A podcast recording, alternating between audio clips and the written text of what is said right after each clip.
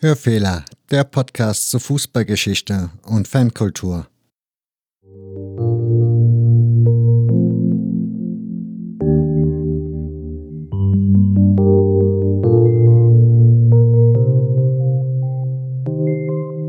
Herzlich willkommen zu einer neuen Ausgabe. Mein Name ist Nick und in den kommenden zwei Stunden wird es hier um den Karlsruher SC gehen und um Gesellschaftsspiel e.V., einem Verein aus Berlin.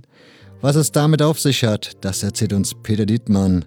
Er hat die KSC Fanfable geschrieben und das ist der Grund, warum ich ihn eingeladen habe.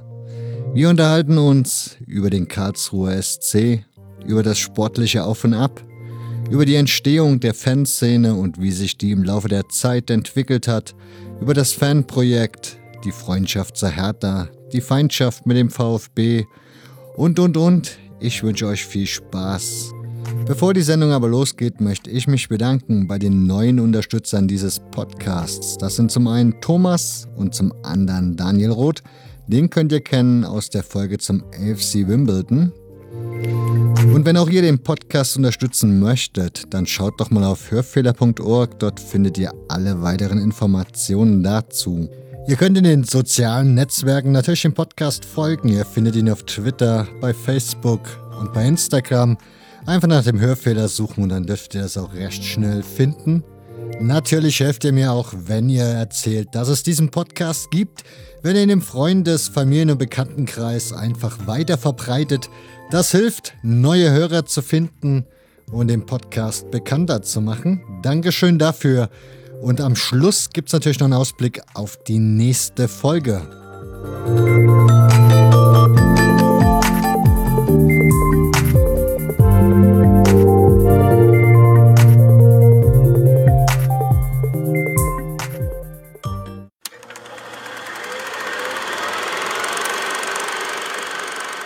Grüß dich, Peter. Hi. Du hast die Fanfibel geschrieben. Wäre natürlich die allererste Frage, wie kommt man denn dazu? Ja, ähm, zuallererst, weil ich KSC-Fan bin. Ähm, damit erfülle ich, glaube ich, die, die Grundvoraussetzung, äh, Buch für die Fußballfibel-Reihe zu schreiben. Ähm, ich glaube, du hattest ja schon äh, auch andere Autoren aus der Fibel-Reihe äh, da und ähm, ja, die werden ja prinzipiell von, von Fans geschrieben. Ähm, unterschiedlichster Natur. Ne? Manche sind von, von Ultras geschrieben, Manche sind von äh, Exilfans geschrieben. Ich bin eigentlich äh, durch mein Engagement äh, für einen Verein, der sich Gesellschaftsspiele nennt, dazugekommen. Mhm.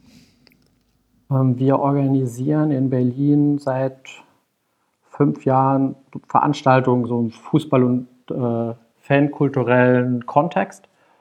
Und ähm, ja, dadurch sind wir in Kontakt gekommen mit Frank Willmann, äh, der die Fußballfibelreihe herausgibt. Und ja, irgendwann habe ich ihn dann einfach mal gefragt, ob er schon jemanden hat, der für die Reihe schreibt, äh, über den KSC. Und dann hat er gesagt, er sucht noch. Mhm. Und dann habe ich gesagt, das mache ich. Dann, dann schreibe ich die KSC-Fibel. Zu den Gesellschaftsspielen kommen wir nachher noch. Du hast gerade erwähnt Berlin. Du wohnst, also du hast, wie gesagt, du bist KSC-Fan. In Berlin wird man das ja eher selten. Also ich vermute, du kommst ursprünglich aus Karlsruhe. Ja, also ich bin äh, in Karlsruhe geboren und auch zur Schule gegangen und äh, dann zum Studium weggezogen und dann irgendwann 2008 auch nach Berlin. Ja, und jetzt, jetzt wohne ich hier und äh, habe dann leider halt immer einen ziemlich weiten Weg äh, zu Heimspielen ähm, und bei, bei Auswärtsspielen hoffe ich immer, dass wir zumindest eine Berliner oder eine Ostmannschaft in unserer Liga haben. Wie regelmäßig fährst du noch dahin? Oder kannst du noch dahin fahren? Ähm, ja, jetzt über den, über den Daumen gepeilt. Letzte Saison waren es, glaube ich, 13 Spiele oder so. Ähm, so halbe, halbe Heim- und Auswärtsspiele.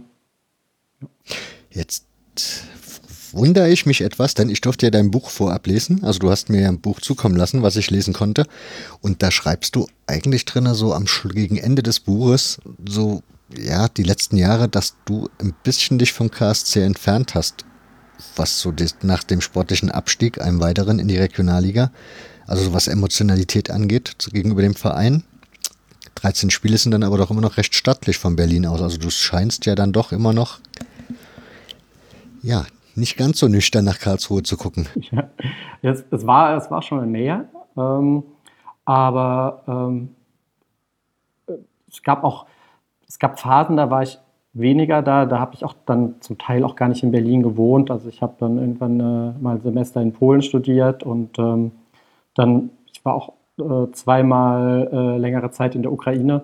Ähm, und das ist dann damals gerade die Ukraine-Zeit zusammengefallen mit der Relegation 2012 äh, Regensburg. Ähm, und in der Zeit war ich dann wirklich auch äh, recht selten bei den Spielen. Aber ja, zeigen lassen habe ich es eigentlich nie. Dein Buch beginnt mit Valencia. Ich vermute die Sternstunde jedes jüngeren KSC-Fans. Jetzt ist meine Wahrnehmung vom KSC immer so gewesen, eigentlich ein Bundesliga-Verein. Mittlerweile hat er ja den Anschluss so ein bisschen an diese Plätze verloren, also an die erste Liga. Wie, war, wie ist dein Wahrnehm, deine Wahrnehmung vom Karlsruher Sportclub? Ja, meine Wahrnehmung ist, dass wir, dass wir immer ähm, eine große Achterbahnfahrt. Äh, das, das, das Fanleben und auch äh, die, die sportliche ja, Geschichte der letzten äh, Jahre. Und wir verfallen, wir verfallen immer, wenn irgendwie mehr Erfolg wieder zurückkommt, ganz leicht in so, ein, in so eine Selbstüberschätzung und in, in, so einen leichten Hang zum Größenwahn äh, spürt man immer. Und dann wird eigentlich immer Erfolg äh, wieder der nächste Fall äh, vorbereitet, so hat man das Gefühl bei uns. Aber ist das eine Wahrnehmung, die deine Generation teilt? Weil ich könnte mir vorstellen, ältere KSC-Fans, also ich würde jetzt mal sagen, so 40 plus, kennen ja durchaus auch den Karlsruher, also den Karlsruher Sportclub als eher, ich würde sagen, Mittelfeldverein in der Bundesliga bis Abstiegskampfverein. Also dieses, was ihr, also was du jetzt immer, dieses Valencia ist ja Europapokal. Und in meiner Wahrnehmung war der KSC eigentlich gefühlt nie Europapokal, bis auf dieses eine Jahr. Wie ich dann in deinem Buch gelernt habe, war es dann doch noch ein bisschen mehr. Aber ja, deswegen frage ich mich halt, warum die Wahrnehmung, also du sagst, für dich ist die Wahrnehmung so diese erfolgreiche Karlsruher Sportclub, dann denke ich mir mal so, die ältere Generation muss das doch eigentlich anders sehen, oder? Also es ist sicherlich ähm, ein Generationending bei, bei mir. Also ich bin 85 geboren ähm, und also ich habe eigentlich, dadurch, dass der KSC so erfolgreich war, äh, bin ich zum KSC-Fan geworden. Also eigentlich bin ich ein klassischer Erfolgsfan. Ich war acht Jahre alt, da war das Valencia-Spiel. Das selbst gar nicht gesehen. Ich war nicht im Stadion, ich habe es auch nicht im Fernsehen gesehen, weil sich meine Familie null für Fußball interessiert hat. Ähm, und da, da lief kein Fußball im Fernsehen, Kabelfernsehen hatten, wir eh nicht. Und äh, deshalb äh, war das alles nur vom Hörensagen, äh, beziehungsweise dann irgendwann hatte Freund von mir äh, Spielausschnitte auf einer VHS-Kassette und die haben wir uns halt dann immer wieder reingezogen bei ihm zu Hause, ähm, weil er ja einen Videorekorder hatte, was wir auch nicht hatten zu Hause. Und ja, so bin ich halt zum KSC-Fan geworden, habe auch dann äh, irgendwann nach und nach auch mal einen Schal geschenkt bek äh, bekommen. Und bis ich dann aber ins Stadion äh, durfte, hat es schon so ein bisschen, ähm, ja, bisschen Druck gebraucht. Und ja, dann bin ich letzt letztlich äh, so im Frühjahr 95 das erste Mal dann in den Wildpark gegangen. Wie war dein erstes Mal Wildpark? Ja, das, also das war, das war ja Wahnsinn. Also ähm, letztlich war es dann der Cousin meiner Mutter, der war damals so Mitte 20, der mich mitgenommen hat äh, mit seinen Freunden. Und dann habe ich mich da einfach rangehängt. Ich war da zehn. Und ja, die hatten da in der WG äh, so eine eigene Fahne äh, auch, auch gebastelt gehabt. Und ähm, sind dann da vom, die waren direkt am Mühlburger Tor, äh, war die WG. Äh, von dort aus sind wir dann ins Stadion gelaufen, äh, was ja nicht weit ist. Und ja, waren dann im, im A4 gestanden, äh, mittendrin. Und ja, irgendwie ein Erlebnis, das hast du halt nirgendwo anders gerade. Auch der, der A4, so ein gesellschaftlicher Querschnittsblock, ne? alle, alle Altersklassen, vielleicht im A4 noch mehr Studenten, ähm, gutes Pöbelniveau, äh, das, ja, so eine Welt, das gab es zu Hause bei mir halt nicht. Ähm, und ja, du konntest dich ja auch irgendwie, irgendwie äh, auch ausleben und hast, glaube ich, dann so ein paar Monate später haben wir dann die Hanutas, die äh, meine Mutter uns eingepackt hatte, haben wir versucht, mit denen äh, beim, beim Eckball irgendwann äh, Stefan Beinlich zu treffen, beim, als, als Rostock da gespielt hat. Ja, man hat halt irgendwie viel, viel Blödsinn machen können. Ähm, ja. Der A4 ist der Stehplatzblock neben, den, neben der Gegengeraden, oder? Wo die Ultras standen, stehen. Genau, also der, der D1 äh, war vorne der, der Block auf der Gegengerade so im Unterrang. Mhm. Dann da, dahinter äh, war dann ähm, der, der, alte L-Block, äh, die Singing Area. Und ähm, ja, wenn man jetzt im Stadion steht, rechts daneben äh, war das dann der, der A4, so der Kurvenblock, Kurvenstehplatzblock. Du schreibst in deinem Buch den Europapokalgesang vom Karlsruher SC, wenn ich das richtig verstehe, als wäre der dort erfunden worden. Ist das so? Also, dass der dieses erste Runde Batsch, zweite Runde bla bla bla, dritte Runde sowieso. Ja. Ist das ein Karlsruher, eine Karlsruher Erfindung?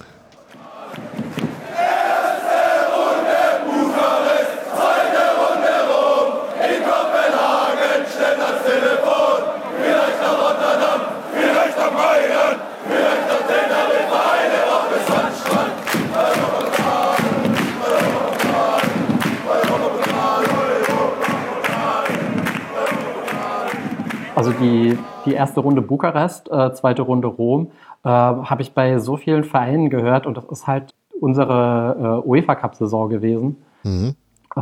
96, 97, wenn ich mich richtig erinnere. Und das, das war auch äh, so eine Wahnsinnssaison, nicht auf dem Niveau wie äh, die, als wir Valencia 7-0 äh, geschlagen haben und, und Bordeaux mit die damals äh, Sedan, Lizarazu und äh, Dugarry in der Mannschaft hatten. Aber die, diese, diese erste Runde Bukarest-Saison, da hatten wir, ich, AS Rom, äh, glaube ich, 3-0 im Weltpark geschlagen. Da hat dann sogar, da wurde dann sogar Totti eingewechselt mit dem Spiel. Ähm, und ja, das, war, äh, das war Wahnsinn. Ähm, und aus der Saison stammt das Lied. Ich habe keine Ahnung, wer sich das ausgedacht hat, aber ich habe es in dieser äh, erste Runde Bukarest, zweite Runde Rom Variante bei so vielen Vereinen schon gehört und ich kann mir auch nicht erklären, warum genau die anderen Vereine unsere, unsere UEFA Cup Saison äh, äh, kopiert haben. Vielleicht ist es einfach so ein gutes Lied, aber ja. Man merkt sie richtig an, wie also wie ungläubig du immer noch bist, dass Totti mal irgendwann im Wildpark gespielt hat.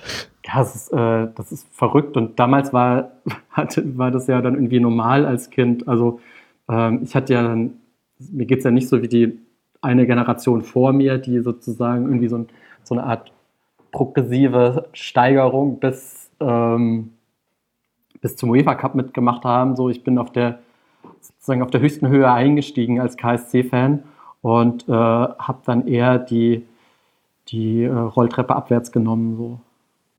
Hilf mir mal mit, das war irgendwie, du beschreibst das, ich glaube, da kam dann so ein bisschen Größenwahn auf und damit kam dann der Abstieg. Gleichzeitig aber, glaube ich, auch das Pokalfinale, ne? Na, das Pokalfinale war noch zwischendrin. Das war äh, 96, äh, war das Pokalfinale. Das war auch ähm, so in der, in der Hochzeit. Ähm, das, da standen wir äh, im Pokalfinale gegen Kaiserslautern. Die waren da gerade abgestiegen und ja, die waren eigentlich moralisch vollkommen im Eimer. Wir haben das Ding trotzdem verloren. Also das war echt ein, äh, das, also dieses Tor, äh, das, ich habe es dann im Fernsehen gesehen. Das war das erste Fußballspiel, was ich mit meinem Vater gemeinsam geguckt habe. Und ähm, steht er da irgendwie 17 Meter vor dem Strafraum, der, der Martin Wagner ähm, für den FCK. Ja, der, der kann den Ball gar nicht drüber heben über die Mauer, ja, weil der ist viel zu nah am Tor dran. Und die, die Idioten, die hüpfen alle hoch und der schießt den einfach geradeaus unten durch. Und der Reitmeier, äh, der hat ja so einige Böcke äh, gehabt. Ähm, der, der versucht nicht irgendwie äh, die Beine zusammenzuschieben oder irgendwie runterzugehen, sondern der, der macht so einen Eishockey-Torwart-Move, indem er die Knie zusammenklappt, äh, wie als würde da so ein Puck angeflogen kommen, ne? und lässt ihn halt trotzdem durch die Beine durchrutschen und steht dann da, da wie so ein begossener Pudel. Also, also Wahnsinn. Ne? Und ähm, ja, jetzt im, im, Rückblick, ja, das war die, die Chance, mal was, was zu gewinnen seit, äh, seit den 50er Jahren. Ne? Und, ähm, ich sehe es jetzt gerade nicht wiederkommen. Ähm, äh, und da war man so kurz davor, hatte so eine Bombenmannschaft. Ne? Thomas Hessler äh, als Spielmacher, äh, im Mittelfink, äh, Mittelfeld äh, Thorsten Fink, äh, vorne Jordandi gut aufgelegt und so. Und ähm, hat man es einfach so hergeschenkt. Kannst du dich erinnern, wie der KSC so gut geworden ist? Also ich habe das die ganze Zeit so beim Lesen des Buches habe ich so überlegt, warum waren die damals so gut? Also ja, du hattest den Sean Dandy da vorne drinne, aber eigentlich habt ihr ja eure Oli Kahn, Mehmet Schall, was da vorne dran kam, die waren ja alle weg irgendwann bei den Bayern. Das hat eigentlich mit, mit, mit Winnie Schäfer ähm, angefangen, zumindest äh, würde ich sagen, war der der, der, der Vater des, des sportlichen Erfolgs in der, in der Zeit. Der ist ja, wenn ich mich recht erinnere, 86 äh, Trainer geworden, hat dann die Mannschaft aus der zweiten Liga in die erste Liga geführt, äh, ist, glaube ich, dann 87 aufgestiegen und hat dann Stück für Stück ähm, die, die Mannschaft aufgebaut. Und ähm, das sind dann auch immer, der KSC hat traditionell eine gute Jugendarbeit, das sind dann auch immer, immer wieder richtig gute Spieler aus der Jugend hochgekommen. Äh, Mehmet Scholl, ähm, Sternkopf, äh, später Oliver Kahn.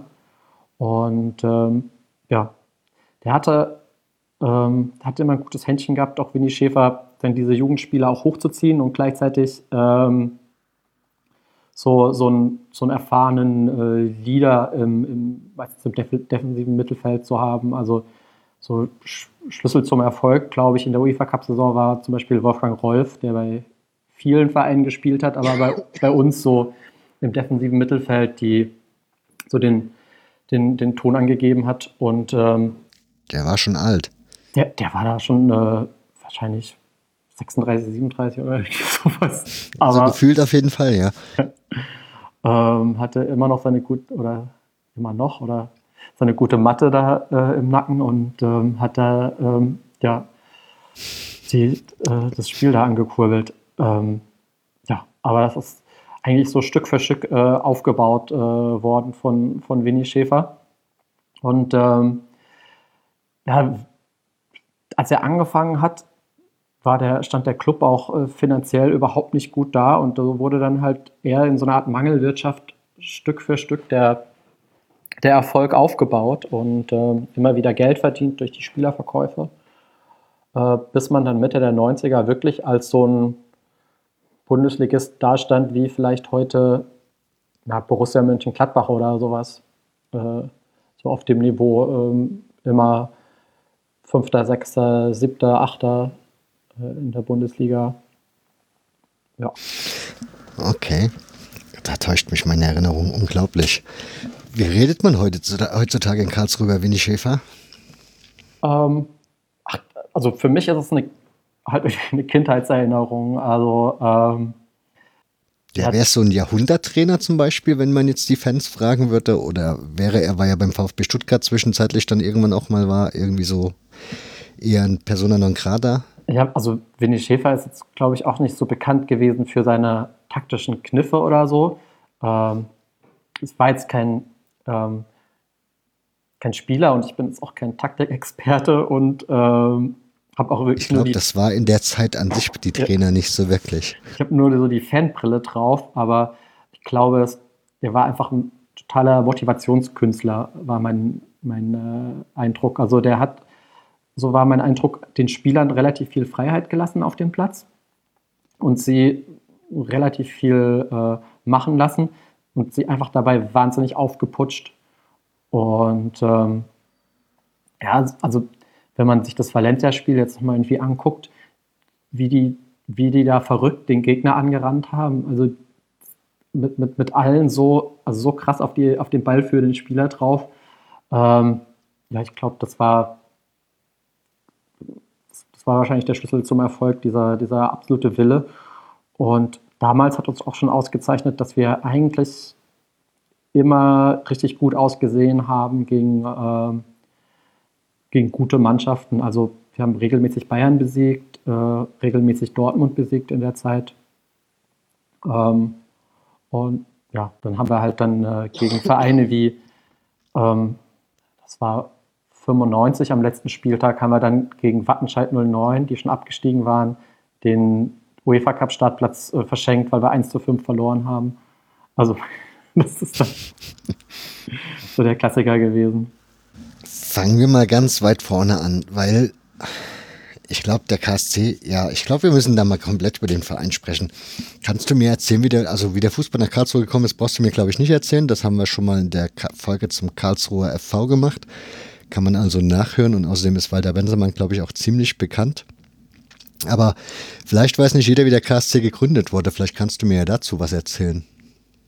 Ja, der, der KSC führt zwar ähm, ja, 1894 äh, im Namen und hat auch letztes Jahr ähm, das 125-jährige Bestehen äh, gefeiert, aber eigentlich ist der KSC erst 1952 ähm, in dem Sinne gegründet worden als Fusion aus äh, dem äh, KFC Phoenix und ähm, dem VfB Mühlburg. Also ähm, zwei äh, ja, zu der Zeit ähm, unterschiedlich erfolgreichen Karlsruher Fußballmannschaften. Ähm, meistens betont man sagen, die Geschichte des KfC Phoenix sozusagen in der Vereinshistorie. Das liegt, glaube ich, zum einen daran, weil er halt als erster gegründet wurde äh, von den beiden, also 1894 eben. Nicht als erster Verein in Karlsruhe, wie gesagt, da gab es ja schon den KfV vorher und auch äh, anderen äh, Vereinen noch von Bensemann vorher gegründet. Ähm, und weil weil der äh, KfC Phoenix 1909 die deutsche Meisterschaft gewonnen hat. Und ähm, ja, im, im ersten Jahrzehnt äh, des ähm, 20. Jahrhunderts äh, war halt ähm, ja, Karlsruhe so eine absolute Fußballstadt. Äh, der KfV äh, deutscher Meister 1910, äh, Phoenix Meister 1909, richtig ja, heißes Stadtderby.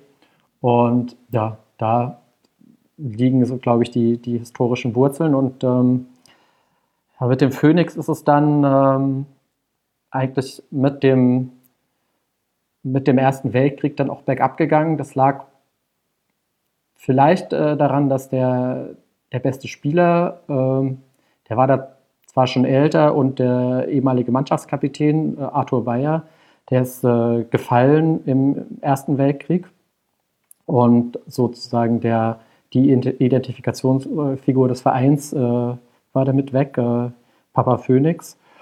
Und ähm, ja, sportlich ging es dann eigentlich Schritt für Schritt bergab äh, bis, sagen wir mal, 1950 für, für Phoenix. Und auf der anderen Seite, mhm. der VfB Mühlburg, ähm, der ist dann in den 30ern immer stärker geworden und war dann ähm, eigentlich dann nach dem Zweiten Weltkrieg die, die stärkste Karlsruher Fußballmannschaft. Und ähm, ja, äh, zurück zur, zur Ausgangsfrage, zur, zur Fusion. Ähm, wie ist dieser Verein entstanden? Ähm, eigentlich ähm, ein politisches Projekt, könnte man sagen. Ähm, das ist eigentlich auf das Betreiben des damaligen äh, Oberbürgermeisters von Karlsruhe geschehen, weil der gesagt hat, ähm, äh, wir bauen nur ein neues Stadion, äh, sagen, wenn für einen Gesamt-Karlsruher Verein. Und eigentlich wollte er ähm, alle drei großen Karlsruher Vereine zur Fusion bringen, also neben dem KfC Phoenix und dem VfB Mühlburg auch den Karlsruher Fußballverein. Mhm. Ähm, der hat aber zweite Liga gespielt in der Zeit, äh, also gar nicht so schlecht und hatte auch den gewissen Stolz von der deutschen Meisterschaft und von der Geschichte her, dass er nicht fusionieren wollte. Äh, der KfC Phoenix, die waren, glaube ich, damals in die ist das Amateurliga Nordbaden oder so hieß das, glaube ich, in die dritte Liga abgestiegen. Die waren sportlich, standen super schlecht da. Die hatten halt nur den Vorteil, dass sie äh, damals in dem Phoenix-Stadion am Wildpark äh, schon gespielt hatten. Also die hatten eine Sportstätte, zwar alt von Anfang der 20er, aber ähm, die hatten einen Sportplatz und der VfB Mühlburg war zwar erfolgreich, hatte aber ähm, kein, ähm, kein richtig großes Stadion, äh, weil das im Zweiten Weltkrieg zerstört worden war in Mühlburg, deren Stadion. Und dann haben die sich eben so zusammengefunden und ähm, beim VfB Mühlburg musste zweimal abgestimmt werden, bis die Mehrheit da war äh, zur Fusion. Aber so ist dann der Verein äh, 1952 äh, entstanden. Interessanter Aspekt diese Abstimmung beim VfB, also ja beim VfB Mühlburg, weil bei der ersten Versammlung waren weit, weit weniger Mitglieder wie bei der zweiten Versammlung. Dafür war bei der zweiten dann die, das Abstimmungsverhalten extrem ja, fast 100 Prozent, während es bei der ersten halt noch an der Zweidrittelmehrheit gescheitert ist. Also das hätte mich schon interessiert, wie weit man da Politik betrieben hat, dass da auf einmal fast 300 Mitglieder mehr auf, hier am Start waren. Aber gut, das wird man heute ja nicht mehr kontrollieren können. Aber wie ich das nachgelesen habe, war das Stadion aber zu dem Zeitpunkt auch runtergekommen von, vom KSC, ne? Also dann ja. vom Ursprung von Phoenix. Ja, das war dann eben das Versprechen der Stadt, äh, dass, äh, wenn diese Fusion stattfindet, wird ein Stadion gebaut und ähm, 52 war dann die Fusion im, im Herbst und äh, 53 wurde dann mit dem Bau des, des Wildparkstadions begonnen. Ähm, genau. Das dann du hast eben Mühlburg schon mal irgendwie erwähnt gehabt. Mühlburger Tor oder irgendwie sowas hattest du gesagt. Das ist ja ein Stadtteil von Karlsruhe, richtig? Ja, das liegt äh, im, im, Westen von Karlsruhe. Äh, ist das ein cooler Stadtteil? Stadtteil? Also hätte das das Potenzial gehabt, irgendwie zu so einem Kiezclub oder völlig mhm. ausgeschlossen? Nee, also ich glaube, das Potenzial hätte es nicht gehabt, dass der Stadtteil, der liegt im, im Westen der Stadt zwischen dem Rheinhafen und der Innenstadt, mhm. ist, ist nett da, aber äh, ich, ich, glaube sozusagen, das Kiezclub-Potenzial wäre jetzt äh, nicht da gewesen. Was interessant ist, dass, ähm, dass diese ganzen Fußballplätze alle irgendwie im, im, Westen lagen. Also das Stadion der Telegrafenkaserne vom KfV mhm. ähm, ist ist gar nicht weit weg gewesen, also vielleicht Luftlinie ein bis zwei Kilometer vom, vom Mühlberger Stadion. Das ist auch im Westen gelegen. Was mich interessiert hätte, ich habe letztes Jahr, vorletztes Jahr, habe ich irgendwie durch Zufall gesehen, dass beim Karlsruher SC gibt es so eine Fan-Inni, die sich da für den Erhalt, also für, die, für diese Erinnerungskultur in diesem, zu diesem Zeitpunkt, also Phoenix die frühen Jahre und vor allem als Karlsruher FV die frühen Jahre einsetzt und da so ein bisschen, ja, Publicity für macht. Woher kommt das Interesse, dass man auch für den Karlsruher FV zum Beispiel sowas tut? Also ich glaube, es gibt so unterschiedliche Akteure in Karlsruhe, die sich so für die Fußballgeschichte äh, interessieren und auch gerade äh, erinnerungskulturelle Arbeit machen. Ähm, sind, glaube ich, zum einen Leute vom KfV, aber auch äh, der Fan-Dachverband äh, der KSC-Fans, die Supporters. Ähm, und dann gibt es auch noch den Verein äh, Blau-Weiß statt Braun. Sind auch noch mit dabei. Mhm. Ähm, das Fanprojekt, das auch unterstützend. Und ähm, genau in dem Zusammenschluss wurden auch äh, verschiedene ja, Gedenksteine äh, mit Tafeln aufgestellt in Karlsruhe. Zum einen gibt es ähm, vom Hauptbahnhof jetzt äh, so, ein, so einen Erinnerungsort, der an, an Julius Hirsch erinnert. Mhm. Und äh, zum anderen gibt es aber auch dort, wo der Engländerplatz äh, ist oder zum Teil auch war, weil er jetzt zum Teil bebaut ist, ähm, gibt es eine, eine, Tafel, die an Walter Bensemann erinnert. Eigentlich traurig, dass von den frühen Plätzen einfach gar nichts mehr da ist. Ne? Ich habe vor uns versucht, das Stadion an der Honselstraße, also das von Mühlburg, mal ein bisschen zu googeln. Ich bin mir nicht mal sicher, ob ich das richtige Bild gefunden habe, aber sollte es so gewesen sein, dann war das eigentlich ein recht schönes Stadion. Ja, und vor allem auch ein reines Fußballstadion. Mhm. Also so diese alten Luftbilder sind, also das sieht äh, toll aus. Also wenn man sowas heute hätte, würde man davon äh, ja, träumen. Ne? Also, ja. Aber Gut, dann haben wir das und jetzt kommen wir mit der Fusion, beginnt ja im Grunde die, A, die Geschichte des KSC und zweitens ja auch dann auch die erfolgreiche Zeit des KSCs. Kannst du dir, also du hast gesagt, das war ein Projekt der Stadt, also des Bürgermeisters oder Oberbürgermeisters, wie auch immer. War das dann auch eine Geschichte, wo dann irgendwie ein bisschen Geld da war, dass man auf einmal so erfolgreich werden konnte? Oder woran machst du das fest? So ganz kann ich es mir auch nicht erklären, wo, wo, woher dann so dieser super Erfolg äh, sofort kam. Also, dass man äh, 52 fusioniert und dann schon 55 und 56 den äh, DFB-Pokal holt und, ähm, glaube ich, 58 und 60 nochmal süddeutscher Meister wird. Ich glaube, der KSC war nach dem Krieg einer der Vereine, die halt relativ früh so ein neues Stadion gebaut hatten. Es war auch, wenn ich so richtig recherchiert habe, eines der größten in Deutschland zu dem zu dem Zeitpunkt. Und ähm, vielleicht war das ein Vorteil. Äh, der KSC hatte, glaube ich, auch sehr viele Mitglieder, wenn ich es richtig gelesen habe, war zeitweilig der Mitgliederstärkste äh, Verein Deutschlands, weil die irgendwie so eine Regelung eingeführt hatten, dass man, wenn man Mitglied ist, äh, freien Eintritt ins Stadion hat. Okay. Ähm, ja, vielleicht ist es eine, eine Kombination aus, aus verschiedenen ja, ich habe gerade, ja, stimmt, stimmt. Ich lese gerade, 6028 Mitglieder hatten die zu dem Zeitpunkt und es gab wirklich freien Eintritt zu den Spielen. Stark. Ja. Interessantes Konzept, also ja. Wenn man sich leisten kann, aber ja. Ja. Wobei erstaunlich ist, ich habe heute die Mitgliederzahlen gelesen, aktuell sind sie auch nicht sehr viel höher, ne? Also 8000 nee. irgendwas. Ja, ja. Aber ihr habt auch noch nicht das Problem, dass ihr Eintrittskartenmangel habt, dass da jetzt irgendwie jeder Mitglied werden müsste, damit er eine Eintrittskarte kommt, wie das bei anderen Vereinen ja so läuft.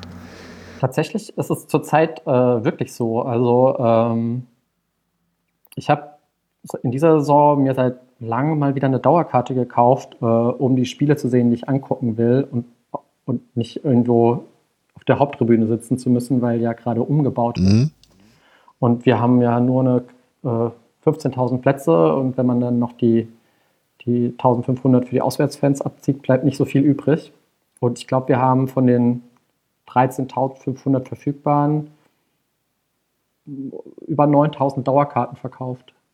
Also es, es, es, gibt nicht mehr so viele Tickets, wenn man zum, jetzt zum Spiel will. Also.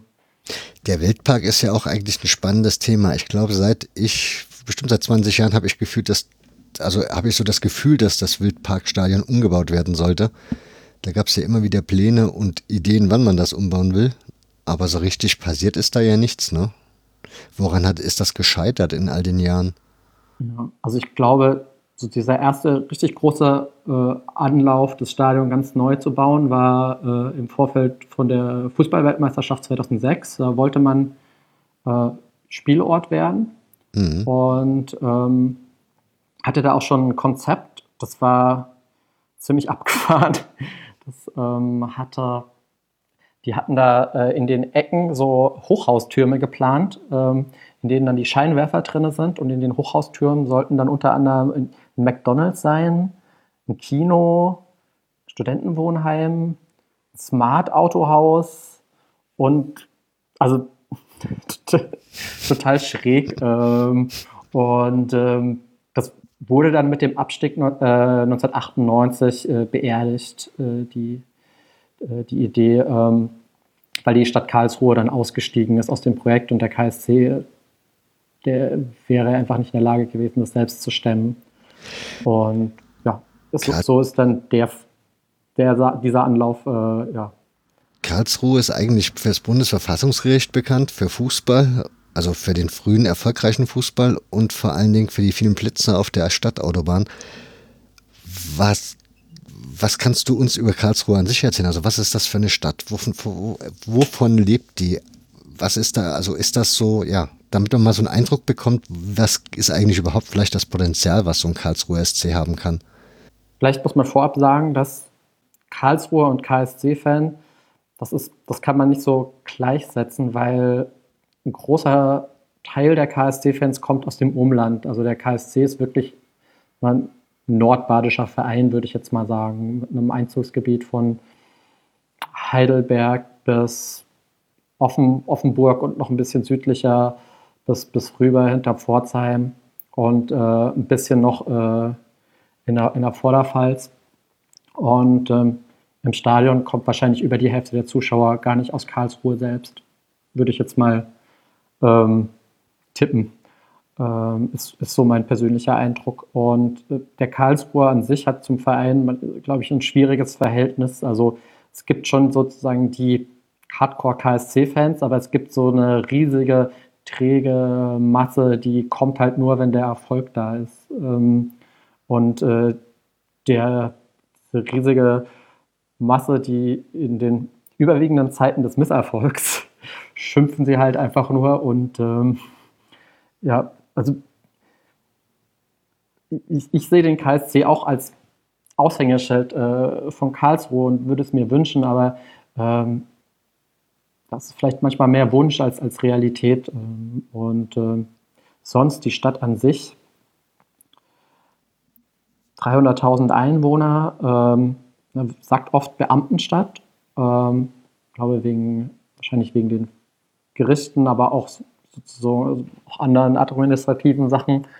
Ähm, es gibt eine, eine, technisch ausgerichtete Uni mit dem KIT, äh, sagen auch guter Forschung, also im technischen Bereich. Ähm, es gibt ähm, viele so, Unternehmen wie, wie 1 und 1 und Web.de, die so aus dem Internetding kommen. Eine wohlhabende Stadt eine Region, würde ich sagen. Jetzt im Vergleich, ich wohne jetzt in, in Berlin äh, und ähm, in Wedding, wo jetzt sicherlich die soziale Durchmischung eine andere ist als in, in, in, in in Karlsruhe. Und ähm, ja, eigentlich, ja, von außen würde man sagen, denen geht's gut. Ja, den Eindruck hat man auch, aber ich verbinde mit Karlsruhe noch die Ex-Steffi. Also das ist das autonome Zentrum in Karlsruhe. Das ist relativ oft so ein Konzertort, wo relativ bekannte Bands dann so spielen aus der Punkrock-Szene. Oder spielten, gibt es ja mittlerweile nicht mehr. Wie ist das so in Karlsruhe so mit Alternativ? Ist da, gibt es da auch irgendwie so Gegenden, wo man sich da rumtreiben kann? Oder ist dann Karls, also Karlsruhe an sich dann doch eher eine sehr bürgerliche Stadt? Ähm, ja, gibt es auch. Also ich bin jetzt auch, ich wohne jetzt seit äh, über elf Jahren nicht mehr in Karlsruhe, deshalb äh, kriege ich auch nicht mehr so viel mit. Ähm, deshalb ist es so, bin ich jetzt vielleicht der falsche äh, Mensch, als so Karlsruhe-Ratgeber zu sein, aber natürlich mit der Ex-Steffi bin ich auch irgendwie ähm, aufgewachsen oder so, weil die war immer da und dann ist man da ähm, am, am 2. Oktober zur Einheitsfeier mit Z gegangen und ähm, ja, also ähm, ist, ist, schon, ist schon da gewesen und dann der Querfunk noch als sozusagen freier Radiosender und ähm, gibt, gibt es schon und ähm, vielleicht hat sicherlich auch irgendwo einen Grund, weshalb zum Beispiel da jetzt vor ziemlich genau 40 Jahren auch die Grünen gegründet worden sind. Also es gibt da auch, das ist nicht alles endlos durchverspießert so, aber ähm, aber eben auch. aber eben auch. Ja. Ja. Ähm. Ein wichtiger Mensch in diesem, um nochmal zum Sportlichen oder wieder zum Sportlichen zurückzukehren nach diesem Ausflug. Wir waren jetzt bei den sportlichen Erfolgen. Ja. Das sind vor allem zweimal der DFB-Pokalsieg, wie du gesagt hast, und das Erreichen des deutschen, Me also die, um die deutsche Meisterschaft, das Finale. Danach ging es ein bisschen bergab, hast du auch schon erwähnt. Und dann kommt ein Name rein, den, glaube ich, jeder so mal irgendwann kennengelernt hat, Roland Schmieder. Roland Schmieder würde ich, ist zum, zum einen neben Winfried Schäfer Vater des Erfolgs gewesen. Also äh, der ist ja schon seit den 70ern, war er Präsident beim, mhm. beim KSC, auch so ein bisschen eine, eine One-Man-Show. Ähm, so, ähm, dann auf der anderen Seite, ähm, der, also ein Vereinspräsident, der äh, auch sehr, gut damit umgehen konnte, den, äh, den Mangel im Wildpark und äh, zu, zu, verwalten und das irgendwie zu erreichen, dass, dass dem Verein nicht der Strom abgestellt wird, weil man die Rechnungen nicht bezahlt hat und so. Ähm, aber in dieser, in dieser extrem erfolgreichen Phase Mitte der 90er als dann wirklich auch Geld da war, ähm, hat der Verein es nicht geschafft, ähm, daraus so eine Art äh, Zukunftsplan und Strategie zu entwickeln.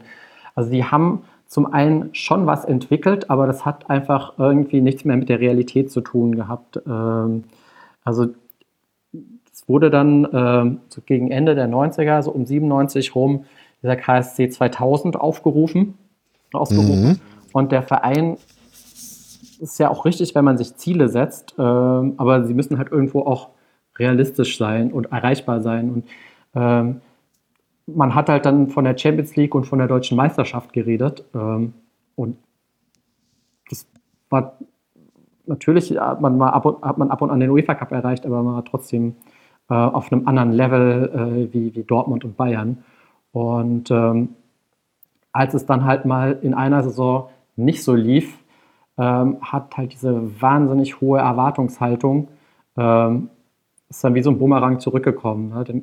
Die, die Mannschaft war vollkommen überfordert ähm, vom Abstiegskampf in der Saison 97, 98 und ist dann halt so Stück für Stück äh, durchgesickert in der, in der äh, Tabelle ähm, und hatte dann halt am letzten Spieltag so ein entscheidendes äh, Spiel in Rostock, was dann verloren gegangen ist und weil die einfach im, im Kopf äh, nicht, nicht da waren. Und dann war man in der zweiten Liga und ähm, anstatt jetzt dann irgendwie in der zweiten Liga mal irgendwie die, die Ziele gerade zu ziehen, hat man halt einfach gerade so weitergemacht. Ne? Natürlich musste man manche Spieler abgeben. Ne? Dann Jordan ist nach Liverpool gegangen, ähm, Thomas Hessler äh, nach Dortmund. Ähm, und dann hat man aber total leichtfertig äh, das Geld verpulvert äh, für also abgehalfterte Altstars.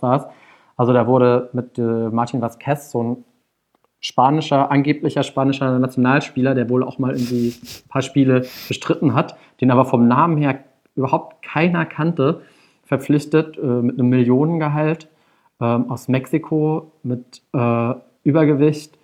Und er hat halt vier Spiele bestritten und wurde dann sozusagen aus seinem Vertrag rausgekauft. Also hat man ihm dann nochmal irgendwie Geld hinterhergeworfen, dass er, dass, er, dass der Vertrag aufgelöst wurde. Und dann ist, ähm, hat diese Zweitligasaison schon mal richtig übel angefangen. Dann hatte man mit Jörg Berger einen Trainer, der nicht, der nicht zum Verein gepasst hat und auch selbst eher mit auf dieser Größenwahn-Schiene ähm, gefahren ist.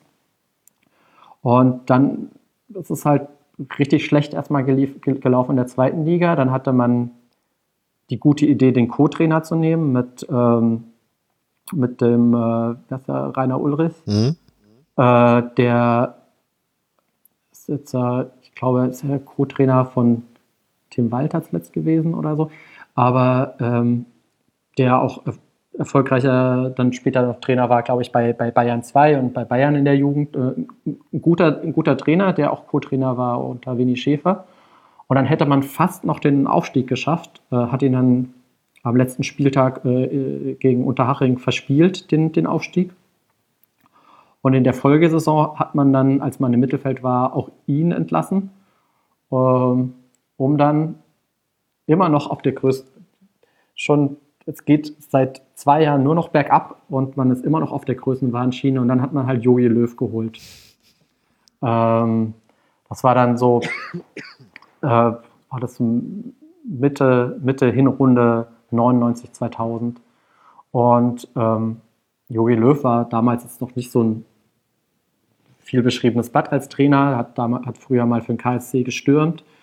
Ähm, aber die Vorstellung von Fußball hatte halt überhaupt nichts mit Abstiegskampf in der zweiten Liga zu tun oder auch nichts mit, äh, mit dem Mittelfeld äh, oder äh, in der zweiten Liga. Das hatte halt, ja, es ist grandios gescheitert und ging halt, äh, es wurde Spiel um Spiel verloren, äh, bis man halt irgendwie abgeschlagen Tabellenletzter war äh, und erst mit einem riesen Abstand zum rettenden Ufer hat man den halt dann irgendwann mal Jogi Löw auch entlassen. Und ja. War, jo, war der Löw nicht vorher Trainer in Stuttgart irgendwann? Das war danach. Danach, okay. Das erst danach äh, Trainer, also meines Wissens ist er erst danach Trainer in, in Stuttgart gewesen. Okay. Ähm, und ja, dann seid ihr abgestiegen in die Regionalliga. Ja. Und dann kam Stefan Kuhns. Ja. Wäre die Frage, weil das ist ja wie ein Cut, wenn man das jetzt, also wenn wir jetzt gleich weiterreden, wird man feststellen, das ist letzten Endes für den Verein wie ein Cut gewesen. Wobei, wir müssen nochmal zurückgehen, weil du hast das eben schon mal erwähnt und bevor, wir, bevor ich das jetzt völlig vergessen habe, springen wir da nochmal kurz rein. Du hast vor uns das Zukunftskonzept KSC 2000 erwähnt. Ist ja ein Wahnsinns-Marketing-Triumph gewesen. Also so überlegt, heutzutage würde man das vermutlich mega feiern und sagen, innovativ und nach vorne denkend und fortschrittlich hoch 10. Hat man damals wahrscheinlich auch gedacht, aber es, was man da gemacht ja. hat, ist ja unfassbar. Ja, man hat ja nicht nur gedacht, dass im Jahr 2000 irgendwie äh, alle Uhren stehen bleiben und äh, die Welt äh, untergeht, äh, weil die Computer nicht von 99 auf 2000 zählen können, aber man hat ja davor ähm, überall solche Programme ausgerufen. Ne? Diese ganzen Millenniums-Dinge äh, und der KSC mhm. war halt mit dabei mit seinem KSC 2000. Äh, KSC spielt im Jahr 2000 in der Champions League, das war ja das Ziel. Und ähm, dadurch, dass man auf diesem Film war und ähm, auch das so hart weitergefahren hat, mit, unterstützt auch mit einer Marketingkampagne. Man hat ja das Logo dann abgeändert vom Verein, diese Pyramide hinzugefügt, also auch ohne irgendwie die Fans oder Anhängerschaft einzubauen. Das kam eigentlich so gefühlt über, über Nacht und ähm, dann ist das so miteinander ein, einander hergegangen. Ne? Du legst da halt so ein grandios gescheitertes Zukunftsprogramm auf, äh, änderst das Vereinslogo und es wird immer alles immer schlechter. Und natürlich ist dann Roland Schmieder und auch der KSC 1000 und das Pyramidenlogo zum Sinnbild äh, des, des, Niedergangs geworden und des Größenwahns und äh, des Scheiterns. Und ihr habt da Heike Drexler sogar angeschleppt, ne? Für die Leichtathletikabteilung. Ja. Also ihr habt das, ja. ihr habt da scheinbar auf allen Ebenen mal ordentlich nach vorne gedacht. Ja, da waren alle dabei, auch damals noch, also 98 noch mit dem Abstieg, da war Klaus Kinkel, der so als, wusste ja auch nicht, dass er sich überhaupt für Fußball interessiert, aber hat sich dann halt auch noch als Außenminister äh, da als Pate für die äh, KSC 2000 Nummer hergegeben. Also es war, ja, es, es war alles wie so ein, war alles wie so ein riesiges, großes, absurdes Theater und es ist halt genau das Gegenteil äh, von dem eingetreten, was beschworen wurde. Ähm, ja. Aber wie war dein Gefühl zu der Zeit, als das entschieden wurde? Also ich meine, man hätte ja auch sagen können, oh, endlich mal, jetzt hat man eine Idee, wie es werden soll und alles geht nach vorne. Dass das nachher schief geht, wusste man ja vorher, also vorher ja nicht. Von daher, wie, du, wie war deine Gefühlswelt zu dem Zeitpunkt, als die das verabschiedet haben? Na, beim Abstieg war ich 13, so ähm, 98, da war ich, das war schon mal irgendwie, allein dieses zweite Liga-Ding äh, war, war total neu für mich, ne? die, die, die Mannschaften und dann auch ähm, irgendwie von, Fan von einem Verein zu, zu sein, der immer schlechter wird. Und ähm, in, der, in der ersten Zweitligasaison war es ja noch ganz okay, ähm, aber es waren trotzdem plötzlich keine Spieler mehr da, die du irgendwie die du angehimmelt hast, ja, den du irgendwie, die dir also weder für das Kämpferische noch für die sportlichen Fähigkeiten. Und in der zweiten Saison ist es eigentlich, das ist, die Distanz war so unfassbar groß. Ne? Das hatte, was sie da auf dem Rasen gemacht haben, das hatte einfach nichts mehr mit dem KSC oder so zu tun. Also das war, waren wie zwei Welten. Die Leute, die da noch ins Stadion gegangen sind auf der Tribüne, die hatten eigentlich die sind da einfach hingegangen, weil sie hingehen. Vollkommen egal, was da auf dem Platz passiert. Äh, und äh, die sind vielleicht hingegangen, weil sie der KSC sind und die anderen auf dem Platz sind es eben nicht gewesen. Und äh, so war der Abstieg 2000 auch irgendwo reinigend, weil man dann alles hinter sich lassen konnte. Der Verein war zwar bankrott, aber oder so gut wie bankrott. Man hat sich zumindest dieser ganzen Sache irgendwie mental entledigt. Du hast das übrigens wunderbar beschrieben in deinem Buch. Es war ein Einschnitt, das Ende einer Epoche, die Verbannung aus dem Paradies. Und dieses Paradies erwähnst du ja auch ein paar Mal in dem Buch. Ich kann es mir, ja gut, ich, hab's, ich war nie Fan eines Erstligavereins, dass ich das hätte mal so mitfühlen dürfen. Aber du beschreibst das in deinem Buch wunderschön. Von daher. ja, dann kommen wir mal zu Stefan Kunz zurück. Ja. Weil das, das nachher, die Marketing-Geschichte kommt ja nachher nochmal wieder, wenn wir ja. über andere Themen reden, außerhalb des Spielfelds. Von daher, Stefan Kunz war dann, wie gesagt, von außen betrachtet fühlt sich das an, als gab es da jetzt einen sauberen Cut und alles war auf einmal völlig verändert. Was war denn da völlig verändert? Also, ähm, es gab eine neue Vereinsführung. Ähm, mhm. Es gab eine komplett neue Mannschaft, ähm, neuen Trainer. Ähm, es war, war gefühlt, äh, gefühlt war alles anders. Vor allem hatte man jetzt eine Mannschaft, die aus Spielern bestanden hat, die man eigentlich vorher alle gar nicht kannte. Das war irgendwie auch spannend. Ne? Also äh, lauter Spielernamen, von denen man noch nie was gehört hatte. Nur den Trainer, den kannte man halt. Äh, Stefan Kunz, äh, äh Europameister. Ähm, und wie hat, man den, wie hat man den bewertet? Ich meine, der war ja vorher ein Mannheim-Trainer, glaube ich mit denen er dann aber auch abgestiegen ist aus der zweiten Bundesliga. Beim FCK hat er lange gespielt. Der FCK ist jetzt auch nicht so unbedingt das allerbeliebteste in Kaiserslautern, äh, in Karlsruhe. Von daher, wie hat man den da so aufgenommen? Na, ich, irgendwie hat man ihn, äh, mein Gefühl war, das war schon eine, eine, Offen, eine Offenheit. Äh, ich glaube, also ich mit meinen damals äh, 15 oder so habe halt vor allem die, diese Europameistergeschichte so im Kopf gehabt. Und, mhm. ähm, das hat mir dann so ein bisschen imponiert und auch dieses Ding, na, dass der, der kann es halt da den Schritt machen, äh, sozusagen guter Trainer zu werden und mit dem geht's hoch. Das fand ich, das hat schon Sinn gemacht äh, und es hat ja auch, hat tatsächlich auch funktioniert und er hatte da ja auch äh, wirklich ein richtig gutes Händchen für, für Spieler und äh, du bist ja selbst aus dem Saarland mhm. und da waren halt lauter Saarländer plötzlich beim KSC auf dem Platz. ähm, die aber, ähm, die ihre, obwohl sie keiner gekannt hatte, also irgendwie da Carsten Birk, Werner Heinzen, äh, Holger Seitz und so, die ja. konnten trotzdem kicken, ne? Hätte, hätte man nicht gedacht, aber ähm, haben sie, haben sie echt, ähm, das, ja, natürlich war das jetzt kein, kein, kein Fußballfest mehr, aber das hat auch keiner mehr erwartet. Das war auch irgendwie gut, ne? Es war auch nicht mehr, wollte auch, ist auch keiner mehr in Wildpark gegangen, um Spektakel zu sehen.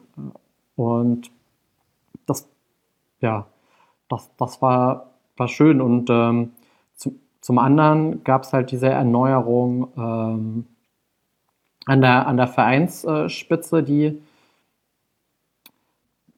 die so äh, mittelgut geklappt hat. Ähm, der, der neue Präsident, äh, der, der rangekommen ist, ähm, der Nachfolger von Roland Schmieder, der stand ja der Steuerberater, ne? Mhm.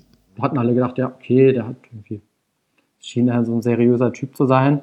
Ähm, hat es aber trotzdem geschafft, äh, den Verein nach dem Aufstieg nach rund anderthalb, zwei Jahren wieder ähm, praktisch bankrott äh, seinem Nachfolger übergeben zu müssen. Also ähm, zum, als, als Präsident. Zum anderen hatte man aber erstmals einen Vizepräsidenten äh, mit an Bord, der aus der ähm, aktiven Fanszene kam, mit Werner Merkel. Und ähm, das war schon was anderes, weil vorher hatte man halt so dieses Sonnenkönig-Ding. Roland Schmieder, der, der Mann mit, der, mit dem Geld in der Tasche, der Mann, der weiß, wo, wo es lang geht. Äh, und Jetzt hatte man da plötzlich von Fanseite jemanden im, äh, im Präsidium hocken, der dann irgendwie da für die Faninteressen ähm, streiten sollte und gucken sollte, dass es halt nicht nochmal passiert. Ähm, dass, dass das ähm, am Ende ähm, so in die, eigentlich dann auch ein bisschen in die Hose gegangen ist, hatte wahrscheinlich sich vorher auch keiner gedacht, aber man hat keine Erfahrungswerte. Aber ja, also jetzt in, in Person von, ähm, von Werner Merkel als, als Vizepräsidenten, der, der da seinen Job extrem gewissenhaft gemacht hat, äh, aber irgendwann immer mehr aufgerieben wurde in seiner Rolle ähm, als, als Fan im Präsidium, weil er einerseits seinen Präsidiumskollegen gegenüber loyal sein musste, andererseits ähm, jederzeit den, den, äh, den Fans gegenüber Rede und Antwort stehen musste und äh, alles rechtfertigen. Und äh, da wurde ihm halt dann äh, auch, auch äh, übel mitgespielt und ähm, letztendlich ähm, ja, hat er dann auch ähm, seinen, seinen Posten äh, abgegeben. Machen wir den Rest des Sportlichen mal kurz, weil da ist ja dann nicht mehr so viel Geiles. Aber ihr habt noch ein Trauma. Das verfolgt dich in die, also das verfolgt einen in diesem Buch immer, immer wieder. Das ist das Thema Relegation. Wie kommt es zu diesem Trauma? Das, das hat alles angefangen äh, 2012. Ähm, letzter Spieltag, äh, Regensburg. Und ähm, es, es, waren fast noch die, die, die Nachwehen äh, der Bundesliga-Jahre, 2007 bis 2009, dass man, dass man wieder gedacht hat, man spielt wieder mit bei den Großen. Und dann ist man da in diese Relegation gerutscht, hat dann äh, Hinspielen unentschieden in Regensburg äh, geholt und dachte dann so, ja, gut, Regensburg, so zu Hause machen wir das klar. Und dann geht man da auch 2-1 in Führung. Und dann machen die das 2-2 und plötzlich merken die alle auf dem Platz, dass sie ja jetzt, dass sie jetzt abgestiegen werden. Ne? Und dann haben sie auch einfach, ja, und dann haben sie das Spiel auch so beendet. Also, ähm, und dann, äh, dann ging es auch, äh, dann ging es auch runter und dann in, den, in dem Zuge äh, hat es auch dann mächtig, mächtig geknallt nach dem Spiel. Und ähm, dann wurde wieder von Grund auf neu aufgebaut in der dritten Liga mit Kauczynski als Trainer, der super gepasst hat war eine, eine, eine, eine richtig, auch eine richtig, richtig äh, geile Mannschaft in der, in der dritten Liga mit äh, vorne Hennings und äh, Spielmacher Chalanolu. Ähm, ähm, dann hinten noch irgendwie Dirk Orleshausen im Tor und so. Das war richtig, dann wieder eine richtig sympathische Mannschaft. Und die haben dann Stück für Stück aufgebaut, sodass man äh, drei Jahre später wieder in der Relegation stand und dann aber gegen den HSV. Und da erinnern sich ja so leider so einige daran. Ähm, ja, ganz ja. Deutschland hat es dem KSC gewünscht. ja. Also, ja, es ist auch nicht. Ja, es ist auch schwer zu erklären, was, was da, was, was da irgendwie, was da passiert ist, weil das, die Mannschaft, die, die, die haben alles richtig gemacht. Ne? Super gespielt, ne? Das Ergebnis hat gestimmt. Und dann kommt da in der Nachspielzeit dieser Pfiff wegen nichts. Ne? Und ähm, dieser, dieser scheiß Freistoß. Äh, und ja, dann ist es halt alles so gekommen, wie es gekommen ist. Und ähm, dann äh, mit, dem, mit dem Tor dann noch äh, in, der, in der Verlängerung und dann äh, ja, dann, dann war das aber auch irgendwie so ein Moment. Also wenn du, wenn du alles richtig machst im Fußball und dann so verlierst, äh, dann hast du nur den Glauben verloren. Und ähm, also es ging mir so als, als Fan so, mhm. ist mir einfach irgendwie alles egal gewesen danach. Also egal, ob sie gewinnen oder verlieren oder irgendwie was. Und ich glaube ehrlich gesagt, den Spielern ging es genauso.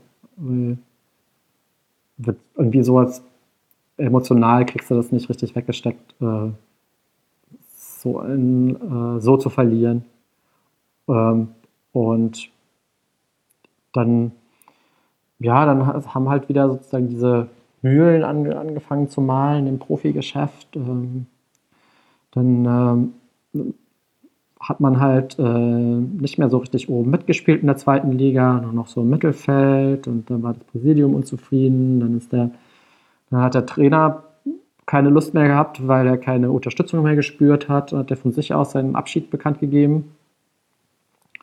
Und dann ging es wieder ständig äh, so Stück für Stück bergab. So, dann hat man äh, Trainer um Trainer äh, geholt, einer schlechter wie der andere.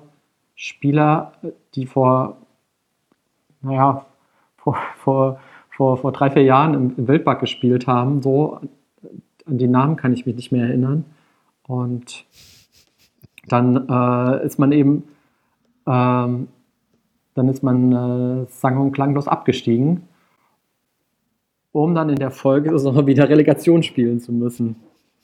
Ähm, und alles in so einem äh, üblen Dreijahresrhythmus. 2012, äh, 15, 18 und damals dann gegen, gegen Erzgebirge Aue.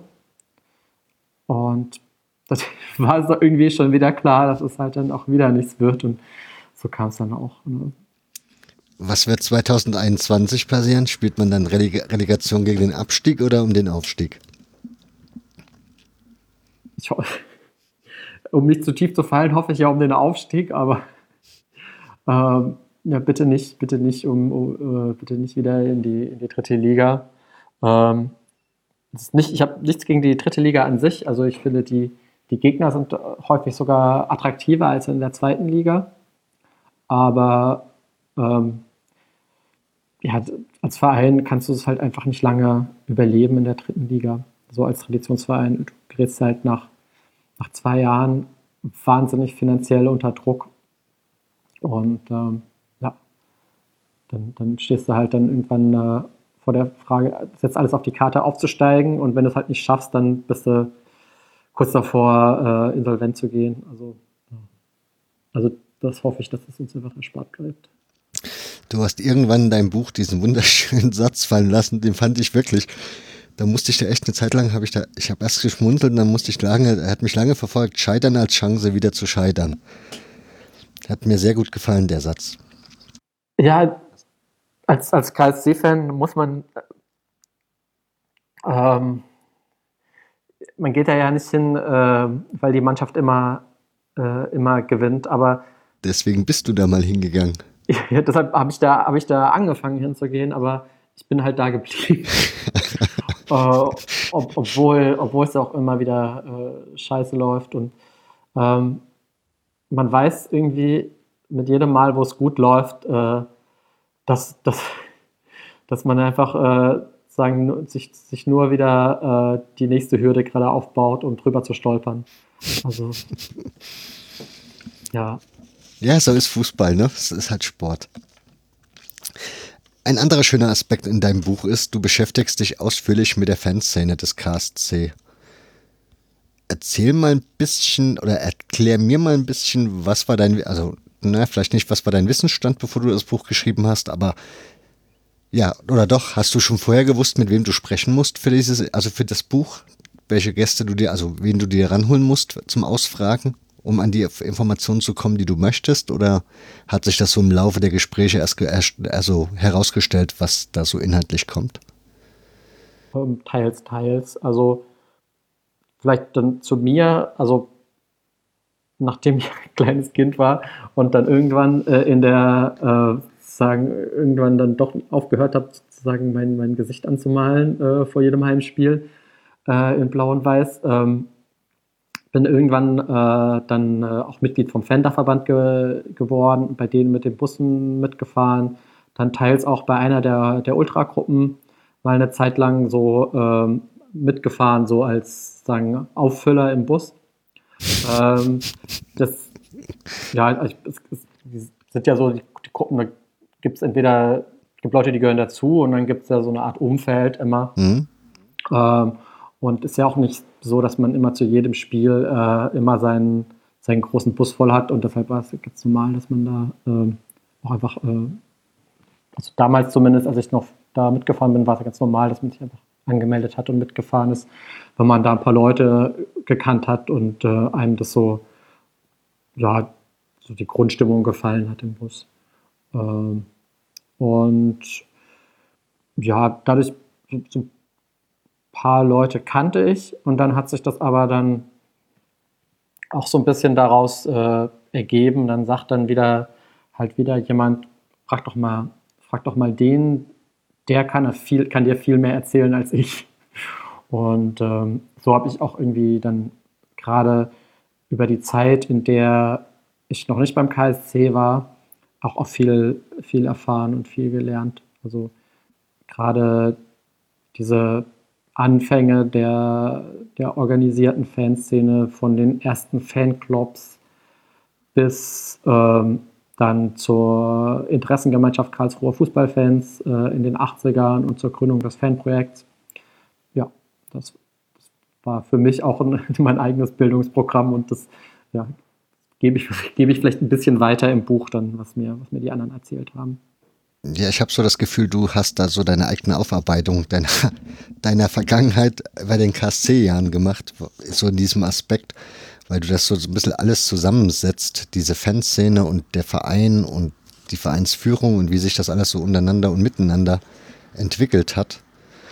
Aber du hast gerade eben schon ange angekündigt oder ange, na, na eben schon darauf hingewiesen, dass du dich mit den mit der Fanszene insoweit beschäftigt hast, dass du halt auch weißt, welches so die ersten Fanclubs waren und wann. Das würde mich jetzt natürlich auch interessieren, wann in Karlsruhe so die ersten Fanclubs entstanden und was man sich damals so unter dem Fanclub vorstellen musste. Also es gab ja welche, die waren schon eher mit Regenschirmen unterwegs, also eher so Rowdy-mäßig, wie man das früher genannt hätte. Und dann aber auch die, die halt so eher, ja, gesellig waren.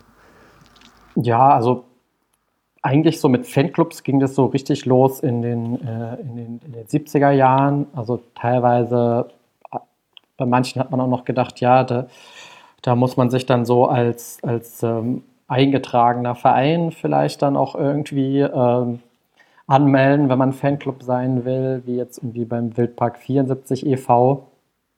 Ähm, das, ja, dann, dann gab es ähm, andere wie, wie den, den Blau-Weiß-Anhängerclub.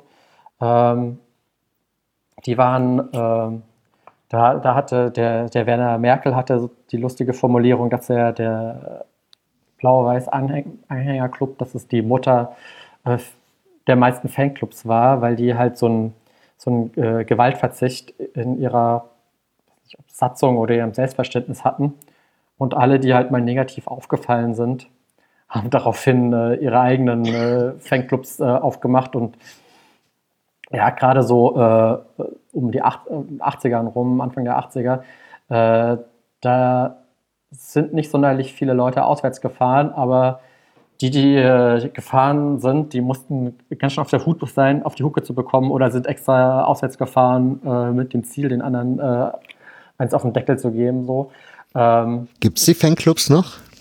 Ähm, zum, zum Teil, also von den alten gibt es schon noch einige, also zum Beispiel Phoenix 78.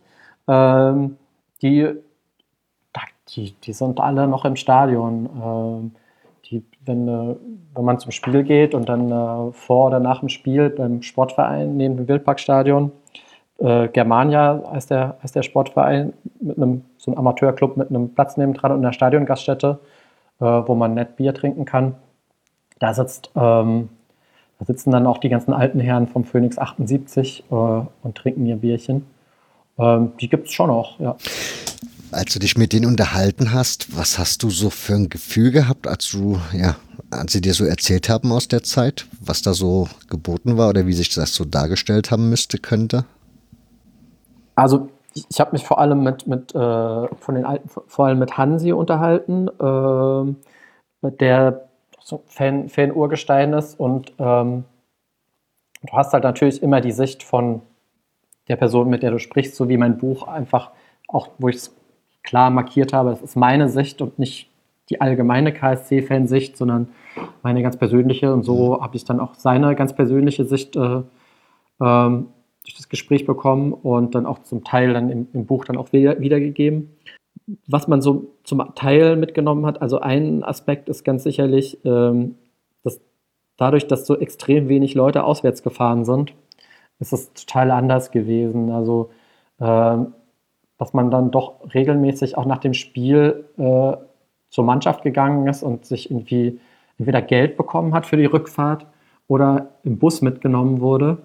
Äh, dass man öfters per Anhalter gefahren ist, dass man äh, im Zug generell schwarz gefahren ist und sich einfach versteckt hat. Dass man bei den Fans der anderen Mannschaften, wenn man regelmäßig auswärts gefahren ist, dass man so bekannt war, dass man eigentlich immer irgendwo übernachten konnte. Ähm, von Leuten aus den Szenen, ähm, ähm, aus den anderen Städten. Ja, das sind so Sachen, die sind heute, glaube ich, voll, ziemlich, ziemlich anders. Also da haben vielleicht äh, Ultragruppen ihre Freund, freundschaftliche Beziehung und äh, dort äh, ja, macht man so sein Ding, aber dass man so kreuz und quer ähm, durch die Fußballlandschaft ähm, so, so Freundschaften pflegt, ist, glaube ich, heute nicht mehr so das, das Ding.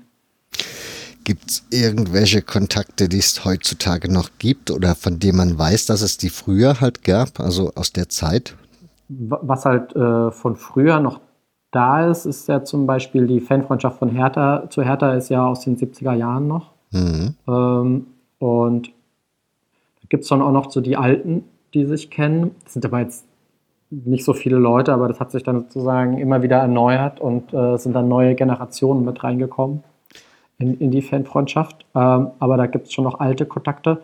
Aber sonst früher gab es ja noch äh, eine, eine sehr freundschaftliche Kontakte zu den Offenbacher Kickers, ähm, was dann aber eigentlich dann mit, der, mit dem Aufkommen der Ultrakultur ähm, sich dann auch äh, so erledigt hatte, weil dann auf Ultraebene äh, keine Freundschaft zustande gekommen ist.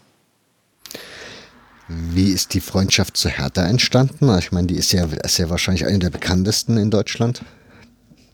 Ja, also die, die große Geschichte ist, dass ähm, die äh, Hertha-Fans damals mit dem Interzonenzug äh, in Karlsruhe angekommen sind und äh, ja, sich das irgendwie so äh, ergeben hat, dass sie sich halt nicht, wie sonst üblich, ähm, ähm, auf, die, auf die Nase gehauen haben, was sonst Standardding war, wenn die ähm, Auswärtsfans am Hauptbahnhof ankommen.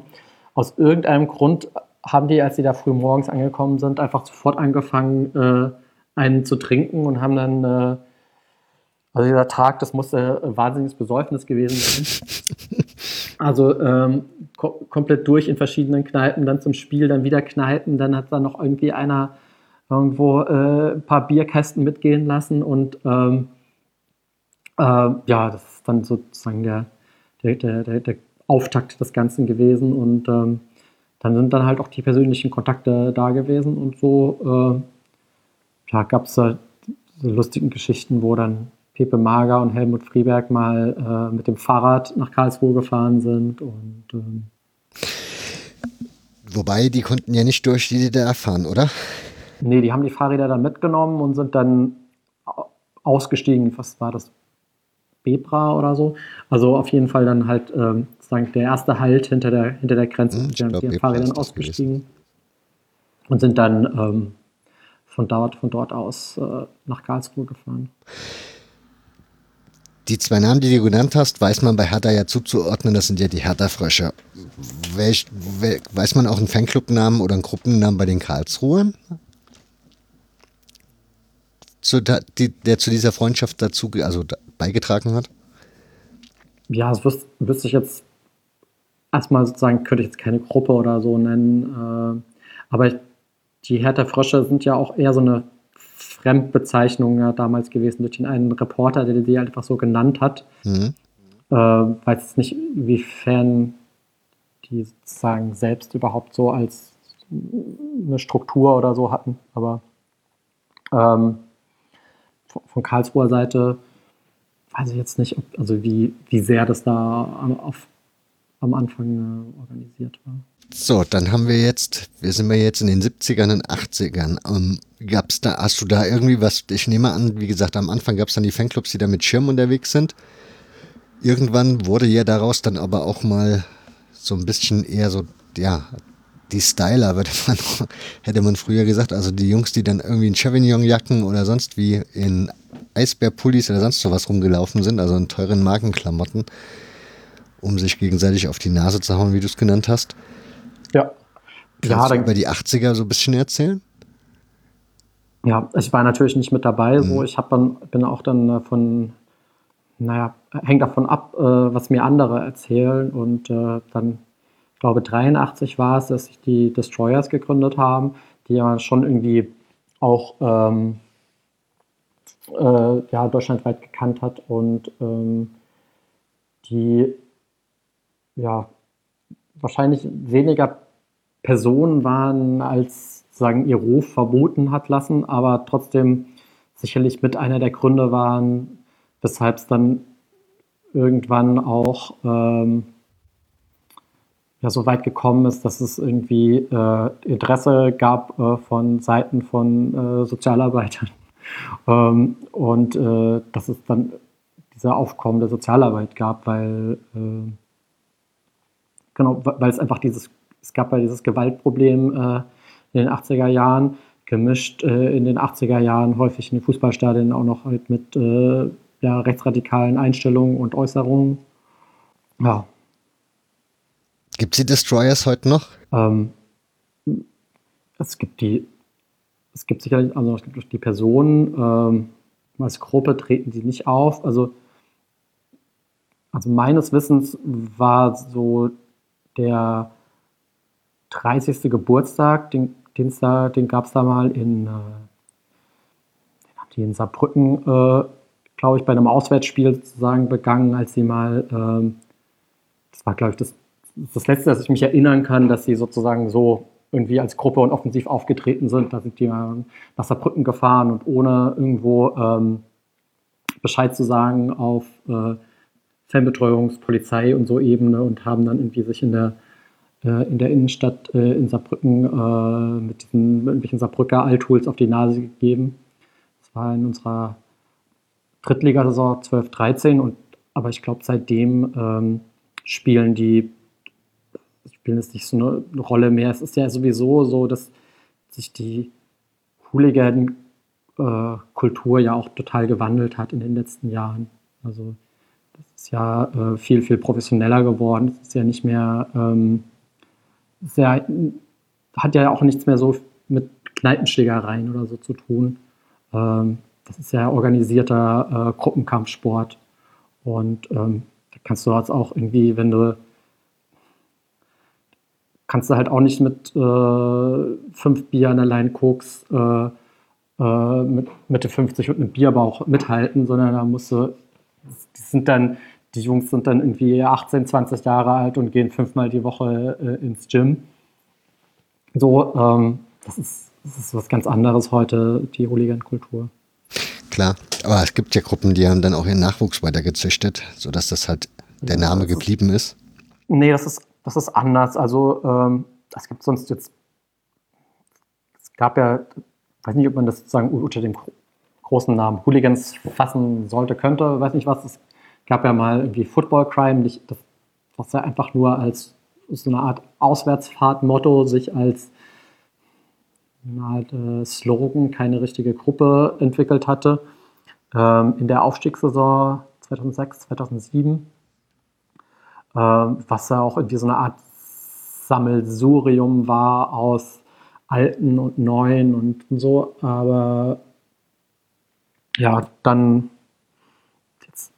auch nicht mehr so existent ist und ähm, jetzt ist das, ähm, wer, wer da auf den, auf den Acker geht, sind, glaube ich, sportliche Leute aus der Ultraszene, aber aus, aus unterschiedlichen Gruppen.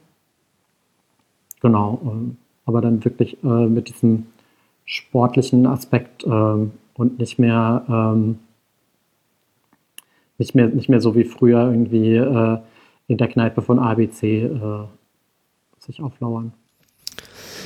Wenn ihr diese Folge hören werdet, habt ihr hoffentlich schon vorher eine Folge mit dem Fanprojekt in Stuttgart gehört haben, zum Nie wieder Erinnerungstag. Ähm, das Fanprojekt in Stuttgart ist recht jung, das ist, also glaube ich sieben Jahre oder so erst alt. Das ist erstaunlich jung.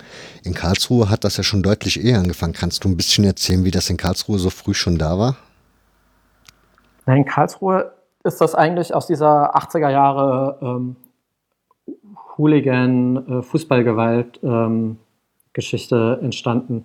Das heißt, ähm, es gab das Phänomen, was öffentlich äh, wahrgenommen wurde auch mit der Katastrophe noch in, in Heisel und äh, im Heiselstadion, äh, das Europapokal-Endspiel. Und ähm, ja, Fußballfans ähm, wurden verbunden mit, mit Gewalt, mit Rechtsradikalismus und ähm, da haben äh, Studenten an der Mannheimer Hochschule, die dort soziale Arbeit studiert haben, hatten halt die Idee, ihre Abschlussarbeit über das Thema zu zu schreiben und die haben dann halt Kontakt in die Karlsruher Fußballfans Fanszene gesucht und haben da dann äh, nach ziemlich ähm, langer Zeit dann auch äh, bei manchen Fanclubs dann so, so, so einen Anker äh, äh bekommen. Also Warum die so aber in Karlsruhe gesucht haben, weiß man das? Weil ich meine, wenn man an der Uni Mannheim ist, hatte man das Potenzial da vor der Tür.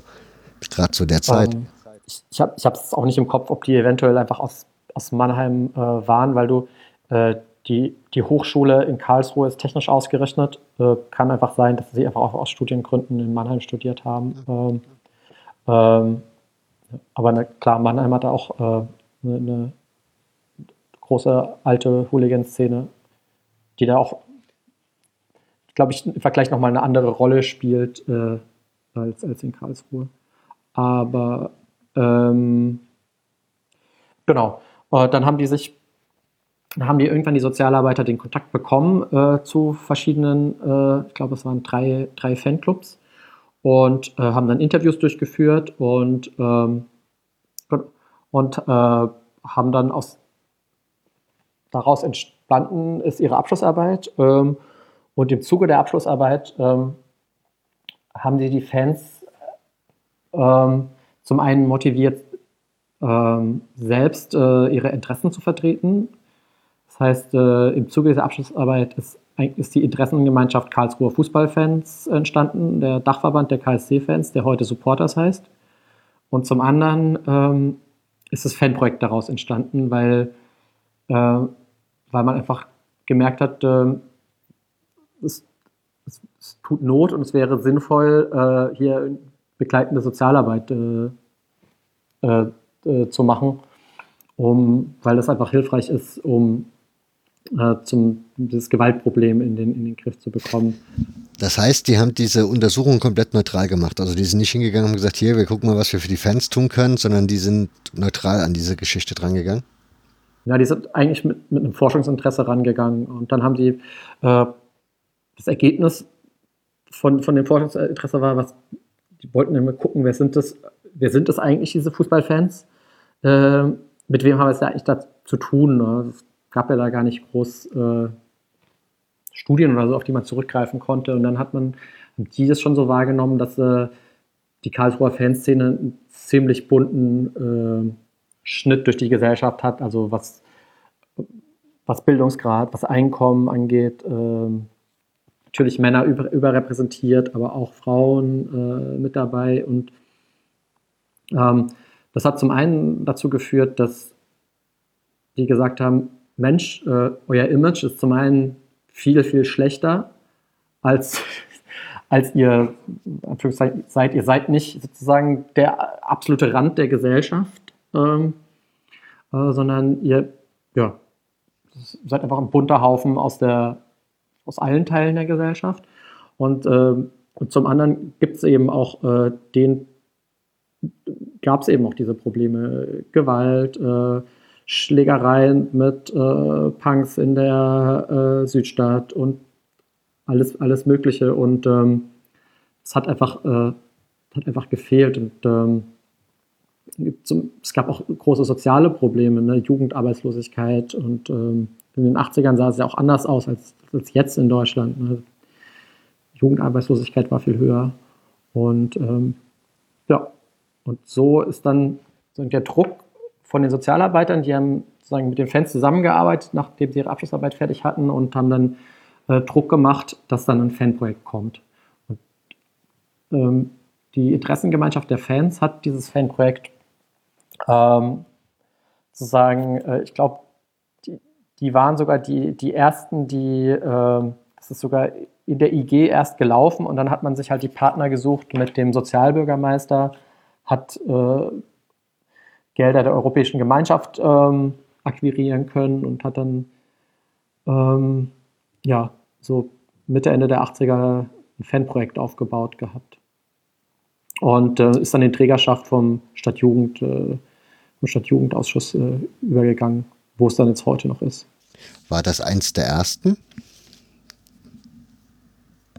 Ich, ich weiß nicht, ähm, wie alt die anderen sind, aber es ist im Vergleich zu anderen relativ früh und man hatte halt ähm, sagen, man hatte sagen, auf Karlsruher Stadtebene den, den Sozialbürgermeister mit, mit an Bord ähm, als Unterstützer der Idee und deshalb hat es geklappt. Und in Stuttgart hatten die halt äh, das Problem, glaube ich, war zum großen, zum großen Teil Meier Vorfelder gewesen, mhm. der bei VfB und DFB ja in der Verantwortung war, der, das, der die Probleme einfach, äh, der hat gesagt, es gibt kein Problem, wir brauchen kein Fanprojekt. Äh. Er hatte ja auch an sich kein Problem. Ja. ähm, du hast einen schönen Aspekt da drin. Ist mir neu gewesen, habe ich vorher nicht gewusst, nämlich du erzählst so ein bisschen über diese Kundenzeit, also die guten Jeanswesten mit den Aufnähern drauf, die es damals gab. Und hast da einen Namen namens Norbert Metzen ausgegraben.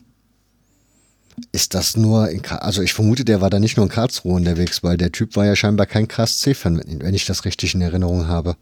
Ich glaube, der kam aus der Aachener Szene, wenn ich es richtig im, im, Kopf habe, und der ja heute sozusagen professioneller Fanartikelhersteller ist. Ehrlich? Ich glaube, der macht sogar Merch ich weiß nicht, ob er Nationalmannschaftsmerch macht, aber der macht auch so Sonderschals, DFB-Pokalfinale und so ein Kram. Und der hat halt angefangen, indem er die, äh, die, die Aufnäher, äh, die Kuttenaufnäher einfach kopiert hat und günstig produziert und aus seinem Kofferraum rausverkauft hatte. Ich dachte, das ist ein echter Businessmann. ja. Stark. Und ja. ja kann man ja googeln, also der hatte Firma verdient sein Geld damit. Okay. Du hast die Interessensgemeinschaft Karlsruhe ja schon genannt. Das Ganze hatte ja dann irgendwann, hat sich das dann irgendwie totgelaufen oder wie würdest du es formulieren? Ja, also mit der IG, die damals entstanden ist und dann sind das aber auch Leute gewesen, die dann seit 86 mit dabei waren bis, mal, bis zum Niedergang und ähm, also diese Zeit der Fall aus der Bundesliga bis in die Regionalliga Süd, der ist auch nicht spurlos an der Fanszene vorbeigegangen. Es hat sich an verschiedenen, äh, ja, verschiedenen Stellen gezeigt. An einer Stelle hat sich das gezeigt, dass eine Ultragruppe entstanden ist, schon 1999 äh, mit den Phoenix Suns, ähm, die sozusagen abseits der IG was Neues geschaffen haben, was anderes und ihr Fan-Dasein ein bisschen, ja, aber noch äh, extremer und äh, entschlossener gelebt haben. Ähm, und zum anderen ähm, äh, ist dann um so 2000, 2001 in dieser Regionalliga-Saison ähm, hat man auch dann einen Cut gemacht bei, bei der IG, sind äh, neue Leute reingekommen. Ähm, die Mitgliederzahl ist, hat, ist extrem gesunken. Die damals hatten die halt mega viele Mitglieder wegen den Auswärtsfahrten zu den Europapokalspielen. Und das hat dann sind halt super viele Leute dann abgesprungen in der zweiten äh, Liga und in der Regionalliga. Äh, Was hat einen die Mitgliedschaften in der Ressensgemeinschaft gebracht, wenn man da Europapokalspiele gucken gefahren ist? Also meines Wissens haben die ja teilweise einfach die Auswärtsfahrten organisiert. Ähm, ja. Aber ich, ja, ich war jetzt leider nicht selbst mit dabei, weil ich ja noch zu klein war. Aber ähm, ja, das war ja noch vor ja. Billigfliegern, von daher. Ja, ja. Also ich glaube, zum Beispiel einen Flieger nach Porto äh, zum Spiel gegen Boavista Porto gechartert haben und sowas. Also ähm, das ist sozusagen mein Halbwissen. Aber ja. Ähm, aber dann, dann haben die halt äh, in dieser Regionalliga-Saison, wo ein sportlicher Neuanfang da war, wo ein äh, Neuanfang in der Vereinsspitze da war, da gab es eben auch den Neuanfang ähm, auf der Gegengeraden. Und da wurde aus der Interessengemeinschaft Karlsruher Fußballfans wurden dann die Supporters Karlsruhe. Äh, es gab dann neuen, äh, mit Martin Löffler, äh, einen neuen Vorsitzenden, der äh, bis vor ein, zwei Jahren jetzt äh, auch vor, seitdem Vorsitzender war und ähm, ja, das extrem ja, akribisch äh, gemacht hat. Ich glaube auch was, was vorher wahrscheinlich gefehlt hat, das war wohl, verschiedene Leute sagen, war wohl ein großes Durcheinander in dieser EG und man wusste nicht, wo die, wo das, wo die Gelder bleiben und man wusste äh, nicht, wer zuständig ist und die Leute haben sich untereinander gestritten und so und das ist jetzt halt, das, das hat sich dann alles äh, 2000, 2001, ähm, ja, hat man das hinter sich gelassen, sind neue Leute rangekommen, neues Logo hat man geschaffen. Und äh, das also ich war damals 15, 16 so, das war dann für mich auch total attraktiv und ich bin dann dort auch Mitglied geworden, weil das war für mich so, ich bin KSC-Fan äh, und zwar nicht nur, weil, weil ich die Spieler, nicht weil ich die Spieler geil finde äh, oder weil ich schön Fußball sehen will, sondern weil es mein Verein ist und ich möchte da äh, ein Teil davon sein und mitwirken und äh, tun, was möglich ist, damit die Mannschaft erfolgreich ist und dass der Verein gesund ist. Und dann bin ich deshalb Mitglied geworden bei den Supporters, weil da ist man eigentlich nicht drum gekommen zu der Zeit. Ja. Das ist die spannend. Also du hast dir eben erzählt, du bist ein Bundesliga, also ein Kind der Bundesliga, oder? Ja. Du bist zu Bundesliga-Zeiten zum KSC gekommen. Du hast den kompletten Verfall bis in die Regionalliga miterlebt. Alles das, was das dann Schlechte mit sich brachte, dass der Verein irgendwie mehr oder weniger komplett auseinandergefallen ist, ziemlich am Arsch war, was finanziell angeht. Und auch was die Fanszene angeht, war da ja relativ dann tote Maus irgendwann. Und hast gerade eben schon erzählt, dann kamen die Ultras aufs Trapez. Und in deinem Buch habe ich so das Gefühl gehabt beim Lesen, das war dann auch so gefühlt so die einzige Faszination, die man zu der Zeit noch haben konnte in der Regionalliga, weil alles andere war einfach nur noch Oberkante, Unterlippe sozusagen. Und das war so der einzige, was dir noch Spaß gemacht hat, wenn du ins Stadion gegangen bist. Ist das falsch zitiert? Ähm, ja, so ein bisschen, weil ähm, eigentlich ist das Einzige, was sozusagen ein Hoffnungsschimmer war in dieser 99er, 2000er Abstiegssaison. Also, wo wir halt echt alles verloren haben und da gab es dieses eine Heimspiel, ich glaube, es war gegen Oberhausen, wo, glaube 1800 Leute im Wildpark waren. Ne? Das sah so traurig aus. Das, ein, das, Einzige, was da zu sehen gab, war, war, diese paar Verrückten, die dann irgendwie vom D1 hochgeklettert sind in den äh, L-Block und da einfach gesungen haben. Und das, diesen Verein gelebt haben und gezeigt haben, da ist der Verein und nicht auf dem, auf dem grünen Rasen.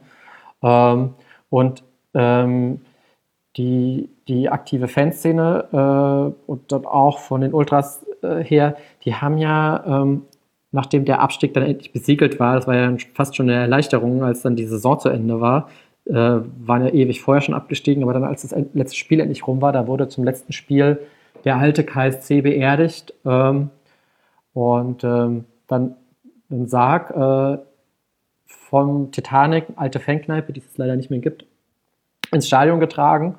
Ähm, dort aufgestellt im, im D1 auf der Gegengerade. Wie viele Leute haben da damals teilgenommen? Ich kann mich erinnern, ich habe das Fansign von dem Phoenix Suns aus der Zeit. Das also locker 1000 Leute wahrscheinlich schon. Ne? Ja, das war also, schon sehr beeindruckend, das Ganze. Es, war, es waren schon viele, also, also ich würde schon sagen mindestens 1000 Leute.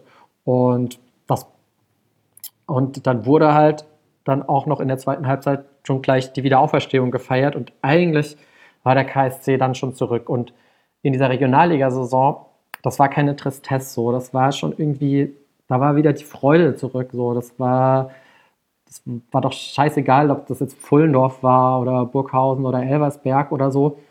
Es war irgendwie wieder, es war wieder geil zum KSC zu gehen. Ähm, und ja, das, deshalb diese dieser mega Frust, das war vor allem diese 99, 2000 Saison, es war, ja. Aber die Ultras waren da schon ganz entscheidend bei den Supporters, hast du ja erwähnt. Und wenn man das jetzt so hört von dir, dass du da so zufrieden warst dann mit der Regionalliga-Saison, dass das halt wieder geil war, zum KSC zu gehen, dann hat das ja scheinbar A, mit, den, mit der Stimmung, mit dem, was die Ultras also auf den Rängen fabriziert hat, zu tun, als eben auch der Tatsache, dass sie sich bei den Supporters engagiert haben und damit ja auch die Vereinspolitik so ein bisschen in den Fokus genommen haben.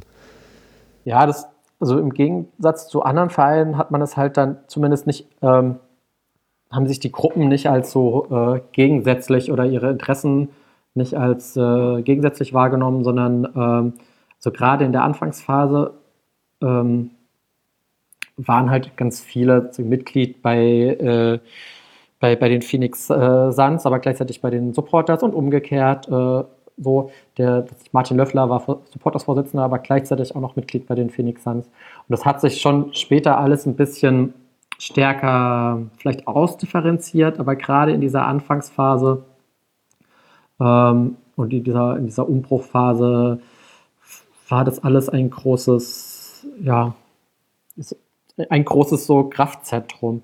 Und naja, für mich, ich war da 15, 16. Ich habe das halt irgendwie mit großen Augen bewundert. Ne? Irgendwie gerade aus dieser, ähm, ja, aus, aus der Kindheit und dann, äh, ja, so in der, in der, in der Pubertät. Äh, und das wurde ja sowieso dann nochmal spannender, was abseits, was auf den Rängen passiert, nochmal als auf den, was auf dem Rasen passiert. Das war, ja. Du hast ja schon dein Elternhaus erwähnt, was nicht so, also so fußballkompatibel war. Wie haben die so das aufgenommen, wenn in der Pubertät mal so die Begeisterung für Ultras am Start war? Wir haben das, meine, meine Geschwister haben das unterschiedlich angestellt bei uns zu Hause. Ähm, ich habe es einfach nicht, ich habe es einfach nicht erzählt, was, was mich äh, belasten würde. Aber es ist, ja, man hat ja, ja, es hat sich ja an Grenzen gehalten, was sozusagen Dummheiten äh, angeht. Und wie gesagt, ich war auch nie Mitglied äh, irgendeiner äh, Gruppe. Also, Warum eigentlich nicht? Hat dich das nie fasziniert oder? Oder es hat sich, also ich würde sagen, zum einen, es hat sich irgendwie nicht ergeben. Ähm, woran auch immer das lag. Also ähm, stand da zwar jahrelang im L-Block rum, aber es hat sich irgendwie nicht, ich bin auch mitgefahren, aber wahrscheinlich bin ich nicht häufig genug mitgefahren. Das ist vielleicht das eine. Äh, der andere Grund war, wir waren auch ähm, eigentlich eine feste Gru Gruppe aus vier Freunden, die die hat sich eigentlich in dieser 99er, 2000er Saison gefunden. Davor bin ich mit unterschiedlichen Leuten zum KSC gegangen.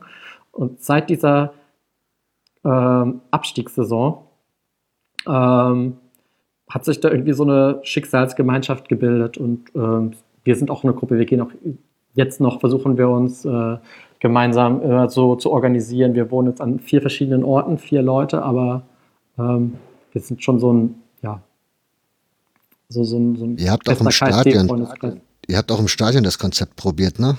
An verschiedenen Orten ja. Zu spielen. Ja. ja, wir haben also in dieser Abstiegssaison, man konnte ja, erstens konnte man sich viele Orte aussuchen, aber irgendwann haben wir halt angefangen, dieser ähm, 99-2000 Saison, als wir eh schon praktisch abgestiegen waren, sind wir halt irgendwann äh, immer, da waren wir gerade 15 geworden, sind einfach immer in den Auswärtsblock gegangen, haben wir gedacht, ach, es war uns ja eh egal, dann gucken wir uns das halt mal da an, was die so machen.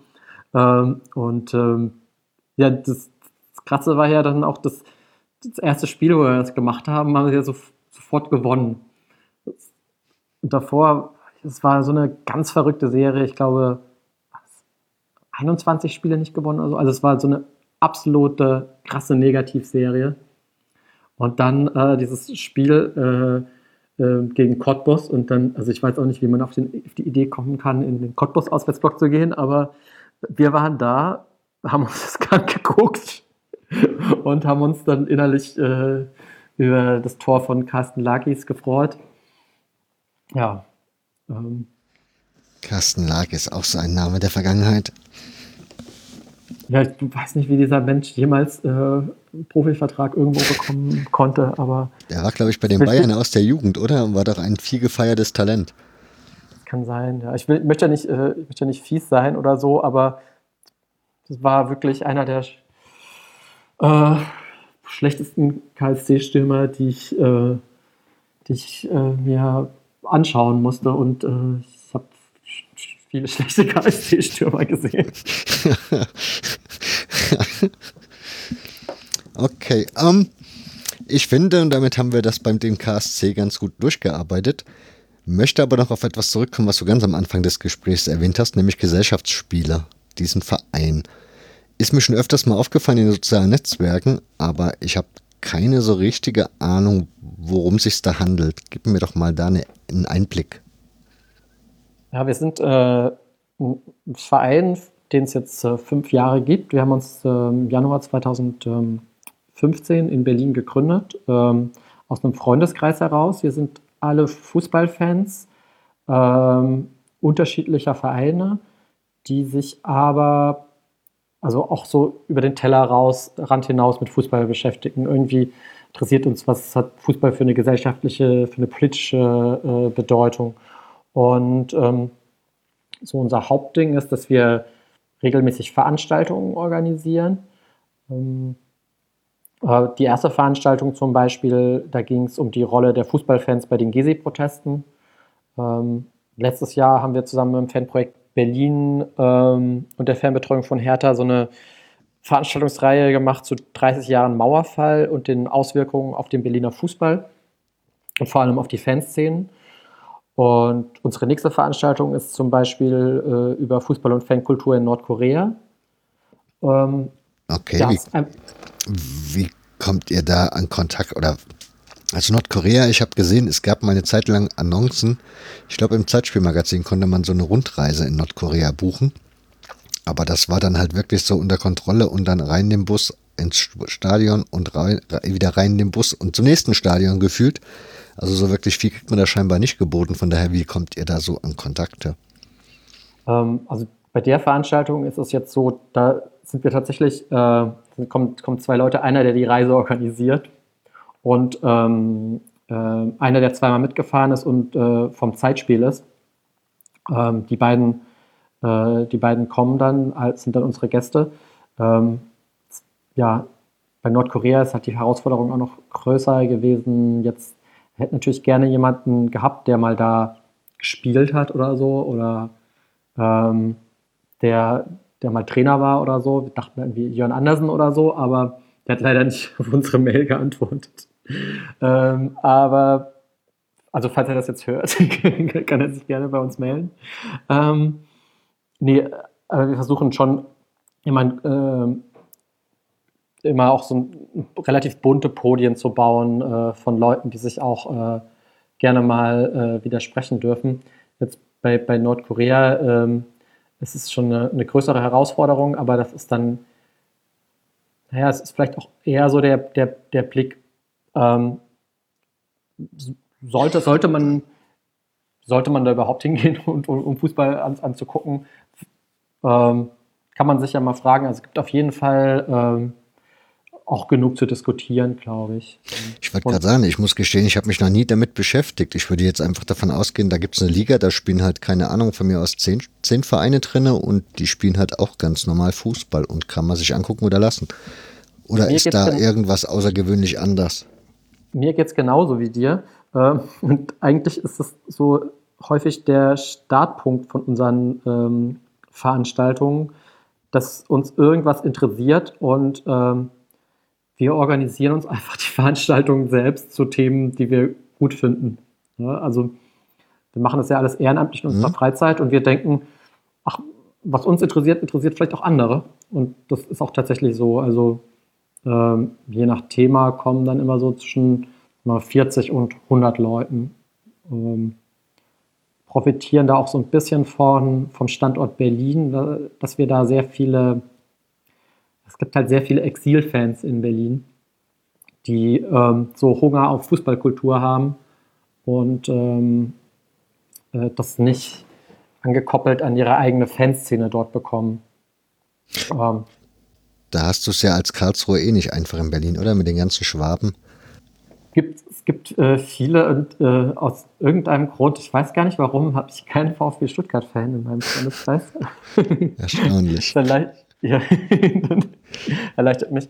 Aber man hat natürlich mit, mit äh, man hat natürlich Hertha ähm, äh, in, in Berlin als, ähm, als Verein, wo man dann ähm, zumindest so aus der Fanszene äh, dann, dann irgendwie mal jemanden kennt oder so. Das ist dann nochmal ein bisschen anders. Also Vereine wie jetzt zum Beispiel Stuttgart, aber auch Freiburg oder äh, Dortmund und so, Schalke, die haben halt alle Fankneipen in Berlin. Ich habe jetzt keine, es gibt jetzt keine explizite KSC-Kneipe, in die ich gehe. Da, da, da geht es anderen Vereinen äh, anders. Die Gesellschaftsspiele, ähm, du warst, ich habe dich bei Nordkorea unterbrochen. Ich hatte das Gefühl, da kommt noch, du hattest noch weitere tolle Themen am Start. Ähm, ach, wir machen ähm, noch einiges danach. Wir machen noch eine, eine Lesung aus der Fibel ähm, äh, im, am 11. Februar. Ähm, in Berlin? In Berlin, äh, in der Beiz, Schönhauser Allee.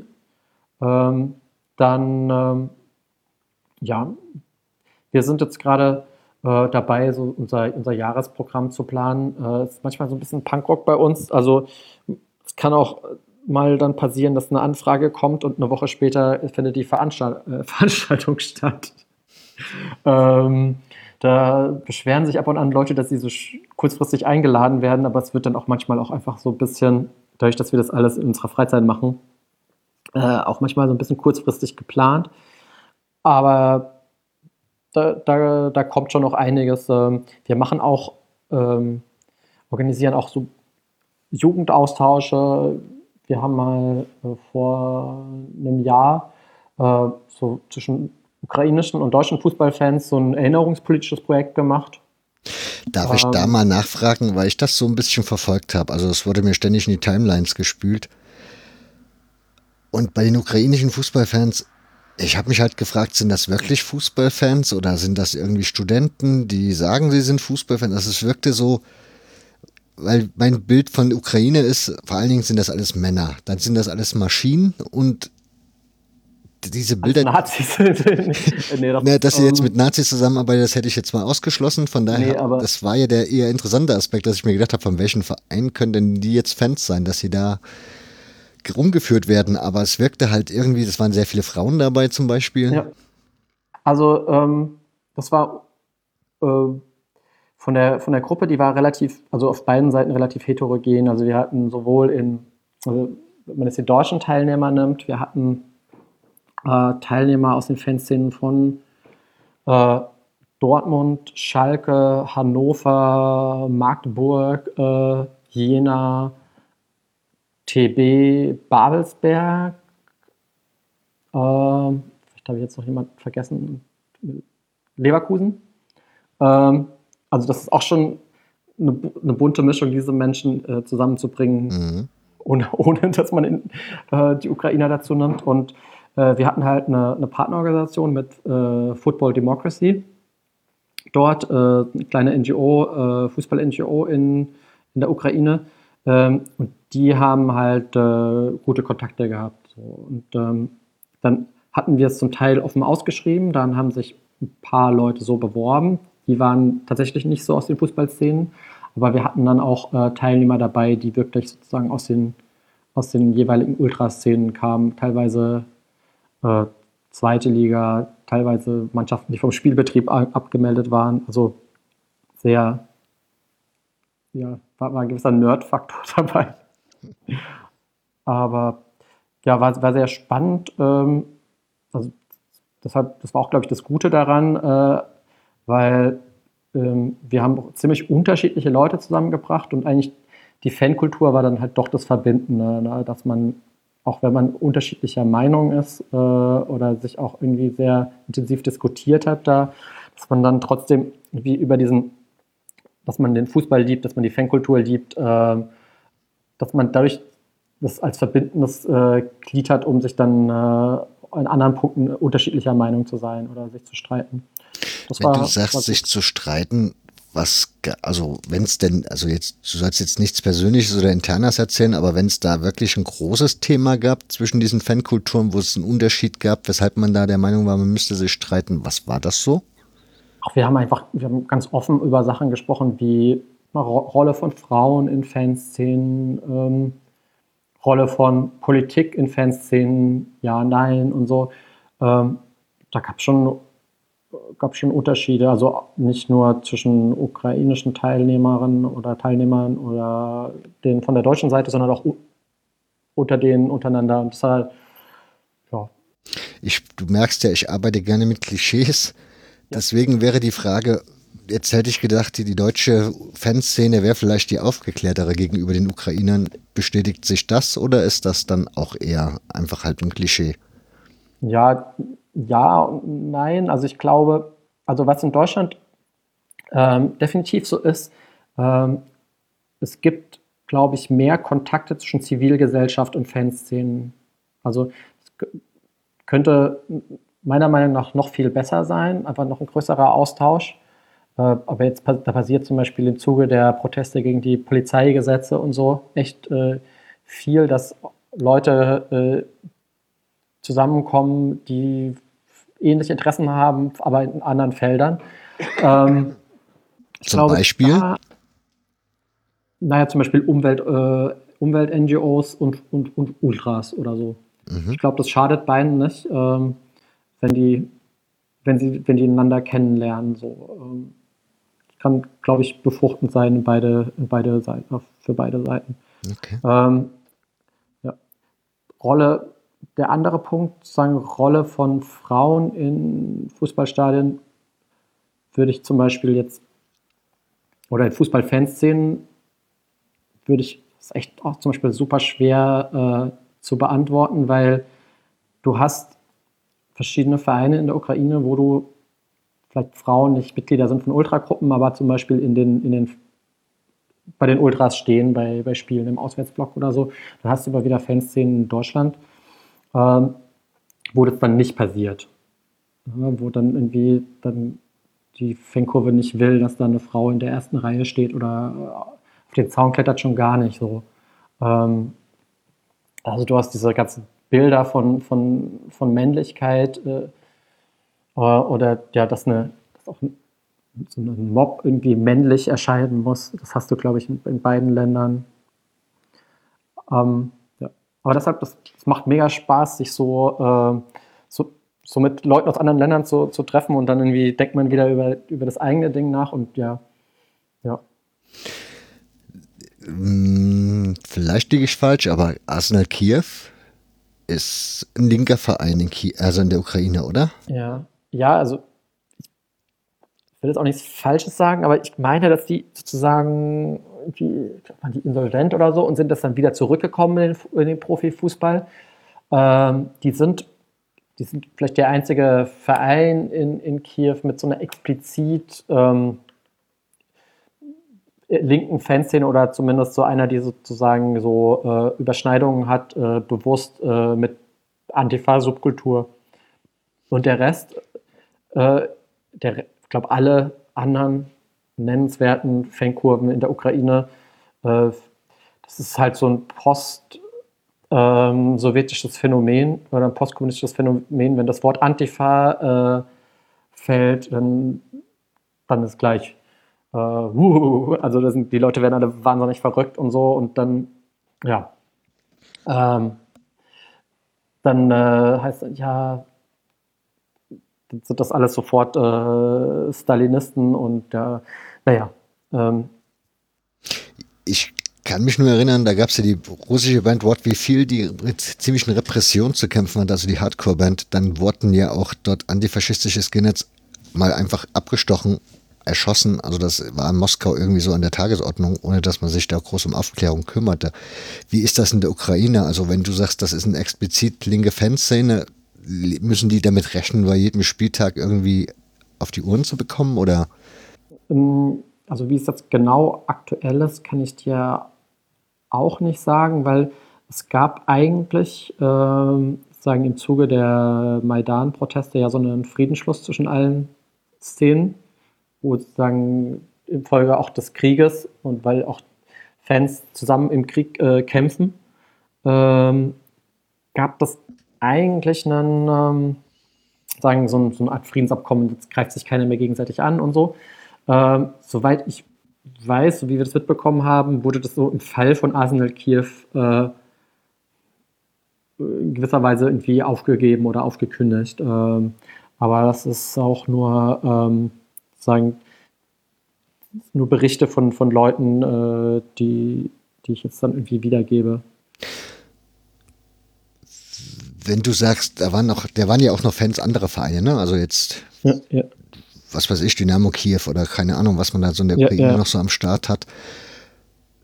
Wie hast du also man hat ja da immer dieses Klischee von, was ich dir eben schon aufgemacht habe und du dann mit Nazi gekondert hast.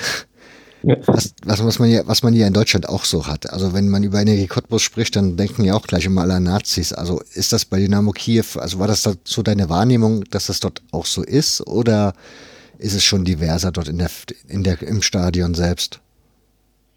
Ja, man kennt natürlich auch immer nur einen Ausschnitt von Leuten und so, aber natürlich gibt es da viele, sehr viele Rechtsradikale auch in den Stadien und es gibt auch sehr viele, es gibt auch viele organisierte ähm, Neonazis äh, dort im, im, im Fußballkontext. Das heißt aber auch nicht, dass es nicht halt auch andere Leute gibt und, und äh, ja. Und dann ist es dann vielleicht auch äh, ja, gut, wenn die Leute, die mit denen in Kontakt zu treten und die zu unterstützen, die halt nicht zu den zu diesen ganzen Gruppierungen gehören. Aber die gibt es natürlich. Ja. Ähm, was macht ihr mit diesen Veranstaltungen? Also kann ich die irgendwo nachschauen bei YouTube oder so? Ähm, wir haben leider äh, noch keine sozusagen, Dokumentation gefilmt oder, oder in Audioform. Wir haben nur wir haben Berichte auf unserer Homepage bei www.gesellschaftsspiele.berlin. Äh, finden sich dann die Veranstaltungsberichte, plus man kann uns dann folgen auf äh, Facebook. Da gibt es dann auch immer Fotos und Berichte von den Veranstaltungen. Äh, Twitter sind wir auch, äh, Instagram auch. Mhm. Das heißt, ähm, das ist eigentlich jetzt im Moment ähm, das Beste, wenn man uns einfach auf den, auf den sozialen Medien folgt. Ähm, da kriegt man am meisten mit. Und ähm, ja, wir, wir ähm, träumen noch äh, von einem Mitglied, ähm, was gerne einen ehrenamtlichen Podcast von uns im Rahmen unserer Veranstaltung erstellt, aber ist noch nicht zu uns gestoßen. Aber vielleicht äh, wird ja noch. Ja, Berlin ist groß, da gibt es viele Podcaster, von daher vielleicht. Wobei das ehrlich gestanden nicht so schwer ist. Also wenn ihr einen Tipp braucht oder einen Rat, ich glaube, das ist auch kein Problem, dass euch die Leute helfen und sagen, was ihr da machen oder tun könntet. Wenn du da, wenn du da irgendwie einen Kontakt hast, kannst du uns einfach äh, auch gerne, gerne weiterleiten oder so. Ähm, wenn, wenn jemand Lust hat, einfach bei den Veranstaltungen äh, die Diskussion mitzuschneiden und vielleicht auch selber ein paar Fragen zu stellen. Das würde uns auf jeden Fall freuen. Okay, also ich nehme an, das werden jetzt auch jede Menge Fußball-Podcaster aus Berlin hören, von daher gehe ich da mal aus. Vielleicht tut sich da ja was. Würde ich in Berlin leben, wäre ich sofort da, von daher. Ähm, so, jetzt zu guter, zu guter Letzt, zu guter Schluss. Ähm, ich bin mit meinen Fragen so weit durch. Habe ich irgendwas vergessen, wo du sagst, darüber müssten wir noch reden? Zum Beispiel, wie du deinen Bruder zum ersten FC Kaiserslautern-Spiel geschleppt hast? Ja, mein, mein Bruder ähm, ist eher wie die anderen bei mir in der Familie, äh, kein Fußballfan. Mhm. Ähm, und ähm, ja, man denkt ja dann immer, wenn so solange, solange er noch jung äh, ist, dachte ich mir damals, solange kann ich ihn auch vielleicht noch beeinflussen. Und ähm, ich hatte ja äh, kein äh, Geschwister, was mich mit ins Stadion genommen hat. Also habe ich gedacht, Mensch, da war mein Bruder 15, glaube ich, ähm, oder 14 war er da, ähm, komm, ich nehme dich einfach mal mit und dann fahren wir äh, zum Derby äh, nach Kaiserslautern. Und ähm, ja, hat aus irgendeinem Grund hat er Ja gesagt und äh, sind wir in äh, Heidelberg, ich da damals gewohnt habe, äh, in die S-Bahn gestiegen. Und da waren auch noch äh, schön viele KSC-Fans drin nur so ein paar einzelne roten Shirts und dann wurde es in Mannheim ein bisschen mehr und dann Ludwigshafen war schon, waren die KSC-Fans schon der Unterzahl und ja, also mein Bruder ist, glaube ich, das erste Mal wahrscheinlich ist ihm das passiert, dass er mal so richtig ähm, äh, so richtig äh, hart äh, an, angepöbelt und beleidigt und wahrscheinlich vielleicht auch geschubst, geschubst wurde und äh, als er da durch den Zug ist, weil äh, klar, ich habe ihn halt zum KSC-Fan gemacht, auch wenn er selber gar keiner war. Ne? Hat er hatte den Schal von meinem Zweitschal da um den Hals gehabt und musste sich den, äh, den ganzen äh, Kram aussetzen, aber haben es dann nach Kaiserslautern geschafft und ähm, sind dann gleich ähm, das Spiel hat ja dann auch noch für Schlagzeilen gesorgt, äh, ne, abseits des Platzes.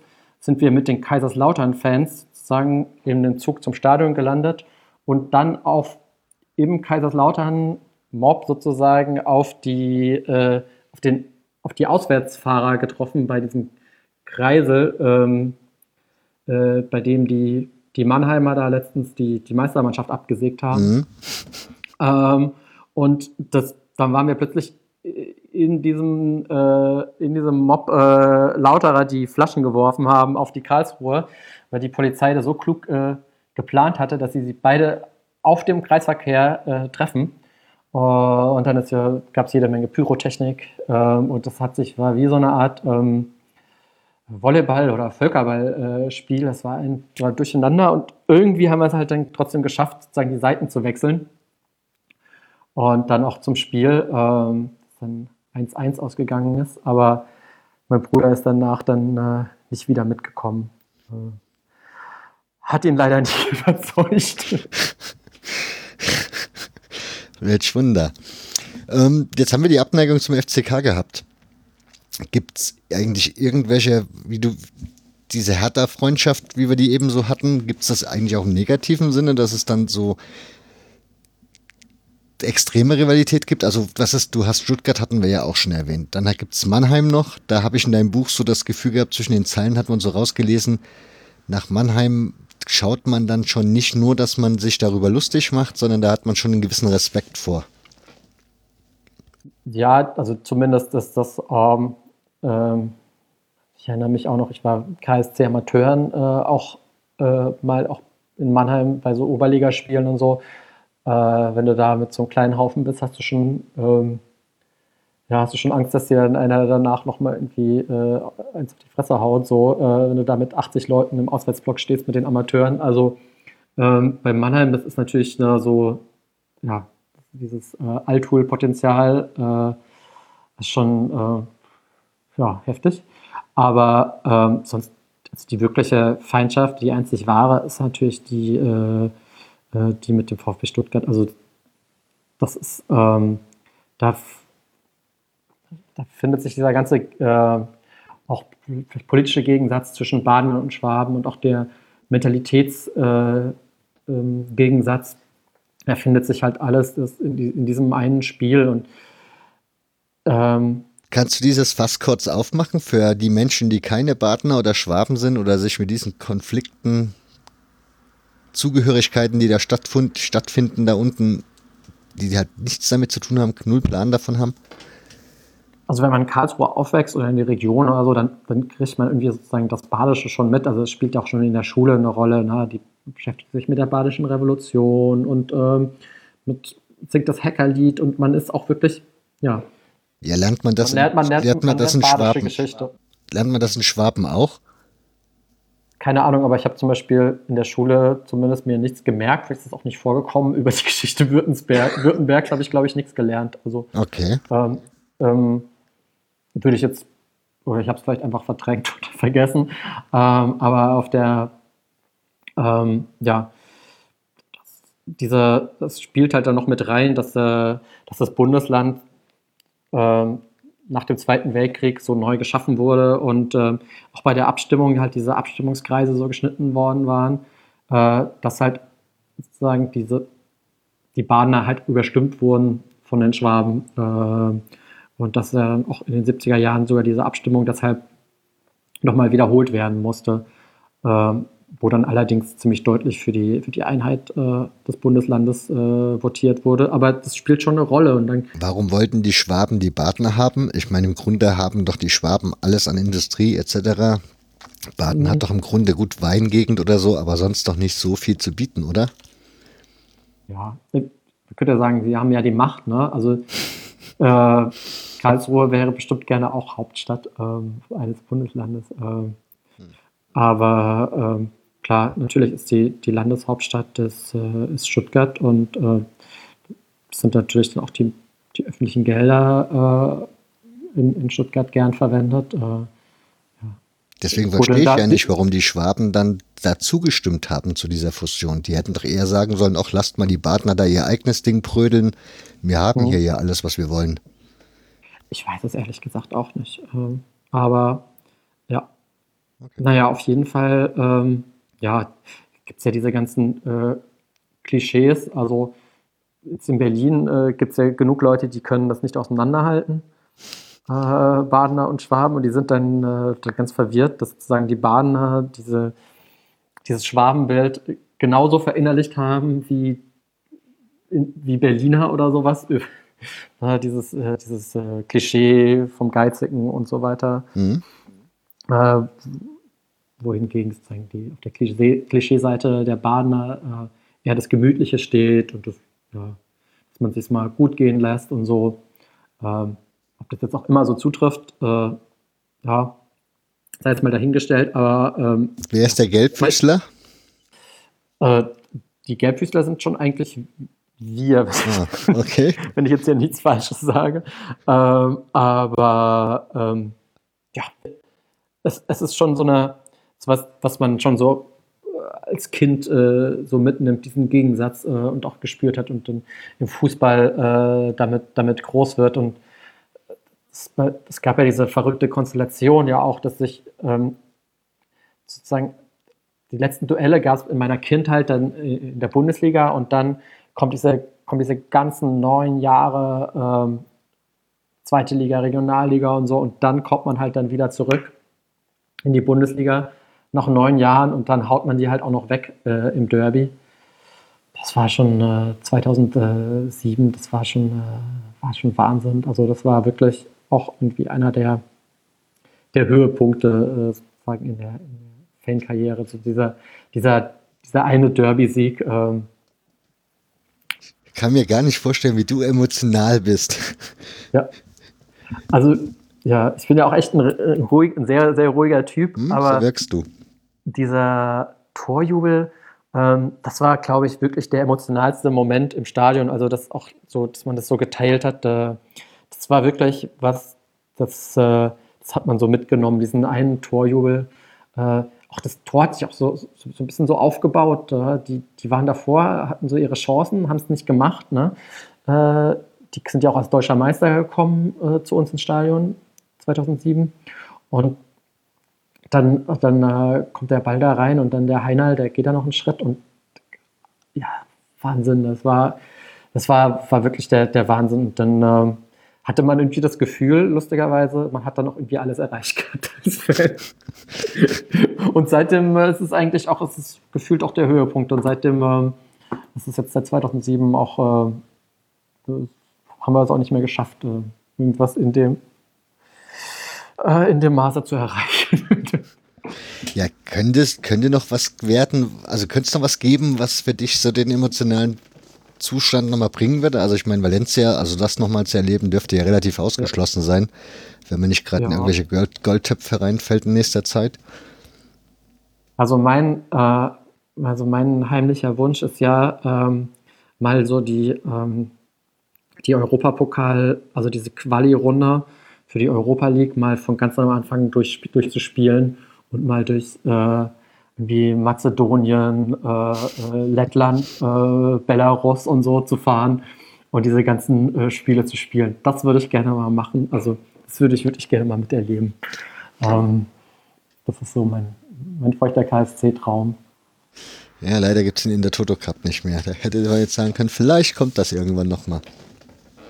Was haben wir damals haben wir ja echt äh, ein paar Mal gespielt und ja auch einmal dann auch ge gewonnen und sind dadurch in den UEFA Cup gekommen und da ist leider, leider keines der Spiele, äh, also, also, auswärts in, in Lüttich oder so, das wäre der absolute Knaller gewesen, aber ja, dann zu spät geboren. Hast du deine Lesung in Karlsruhe eigentlich jetzt schon gehabt? Ja, ich habe das Buch im Dezember in Karlsruhe vorgestellt, im, äh, im Fanzelt hinter, hinter der Haupttribüne. Da ist gerade so ein äh, Provisorium aufgebaut, ähm, weil jetzt im Zuge des Stadionumbaus die, äh, das Clubhaus äh, geschlossen wurde. Und jetzt haben sie da so ein, naja, vielleicht würde ich sagen, ein bisschen schmuckloses Fanzelt äh, dahingestellt. Ähm, aber genau, da, da habe ich das Buch vorgestellt mit den Supporters zusammen. Die haben haben, äh, haben das, die Lesung organisiert. Wie war das Feedback?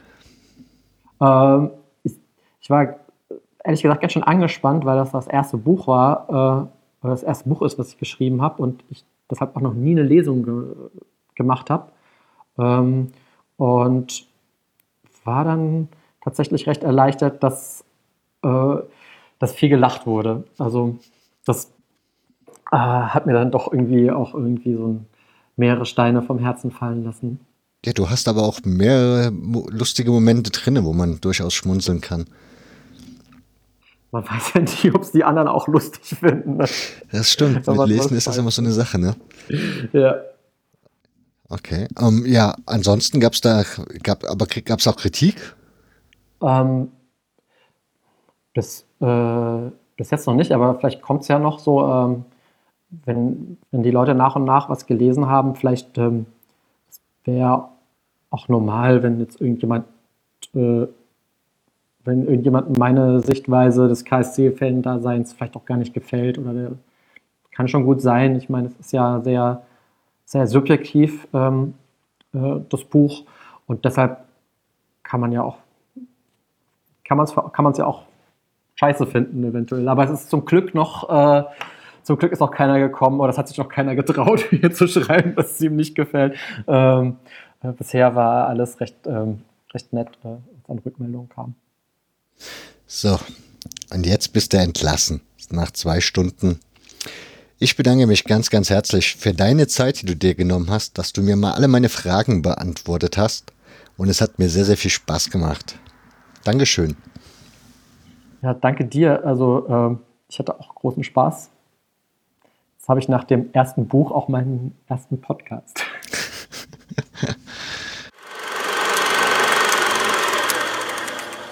So, das war sie, die 65. Ausgabe. Jetzt gibt es noch gleich einen Ausblick in die nächste Folge.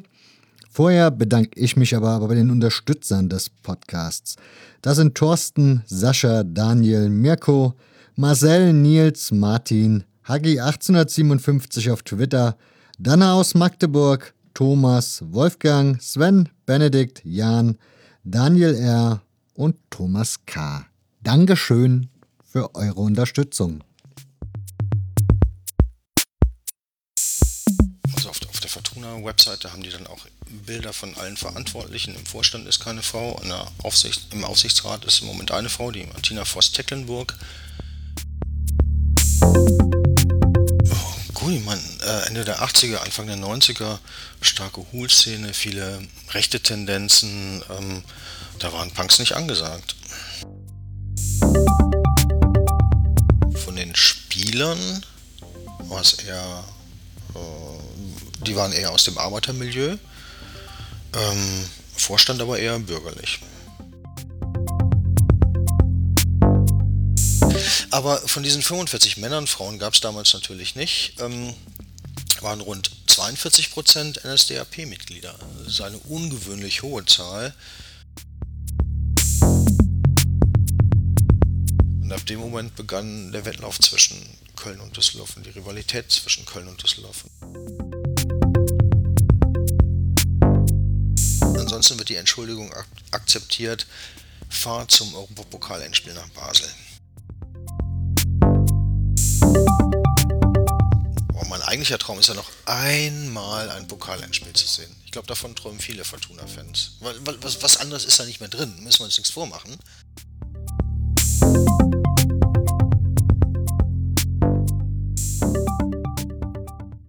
Música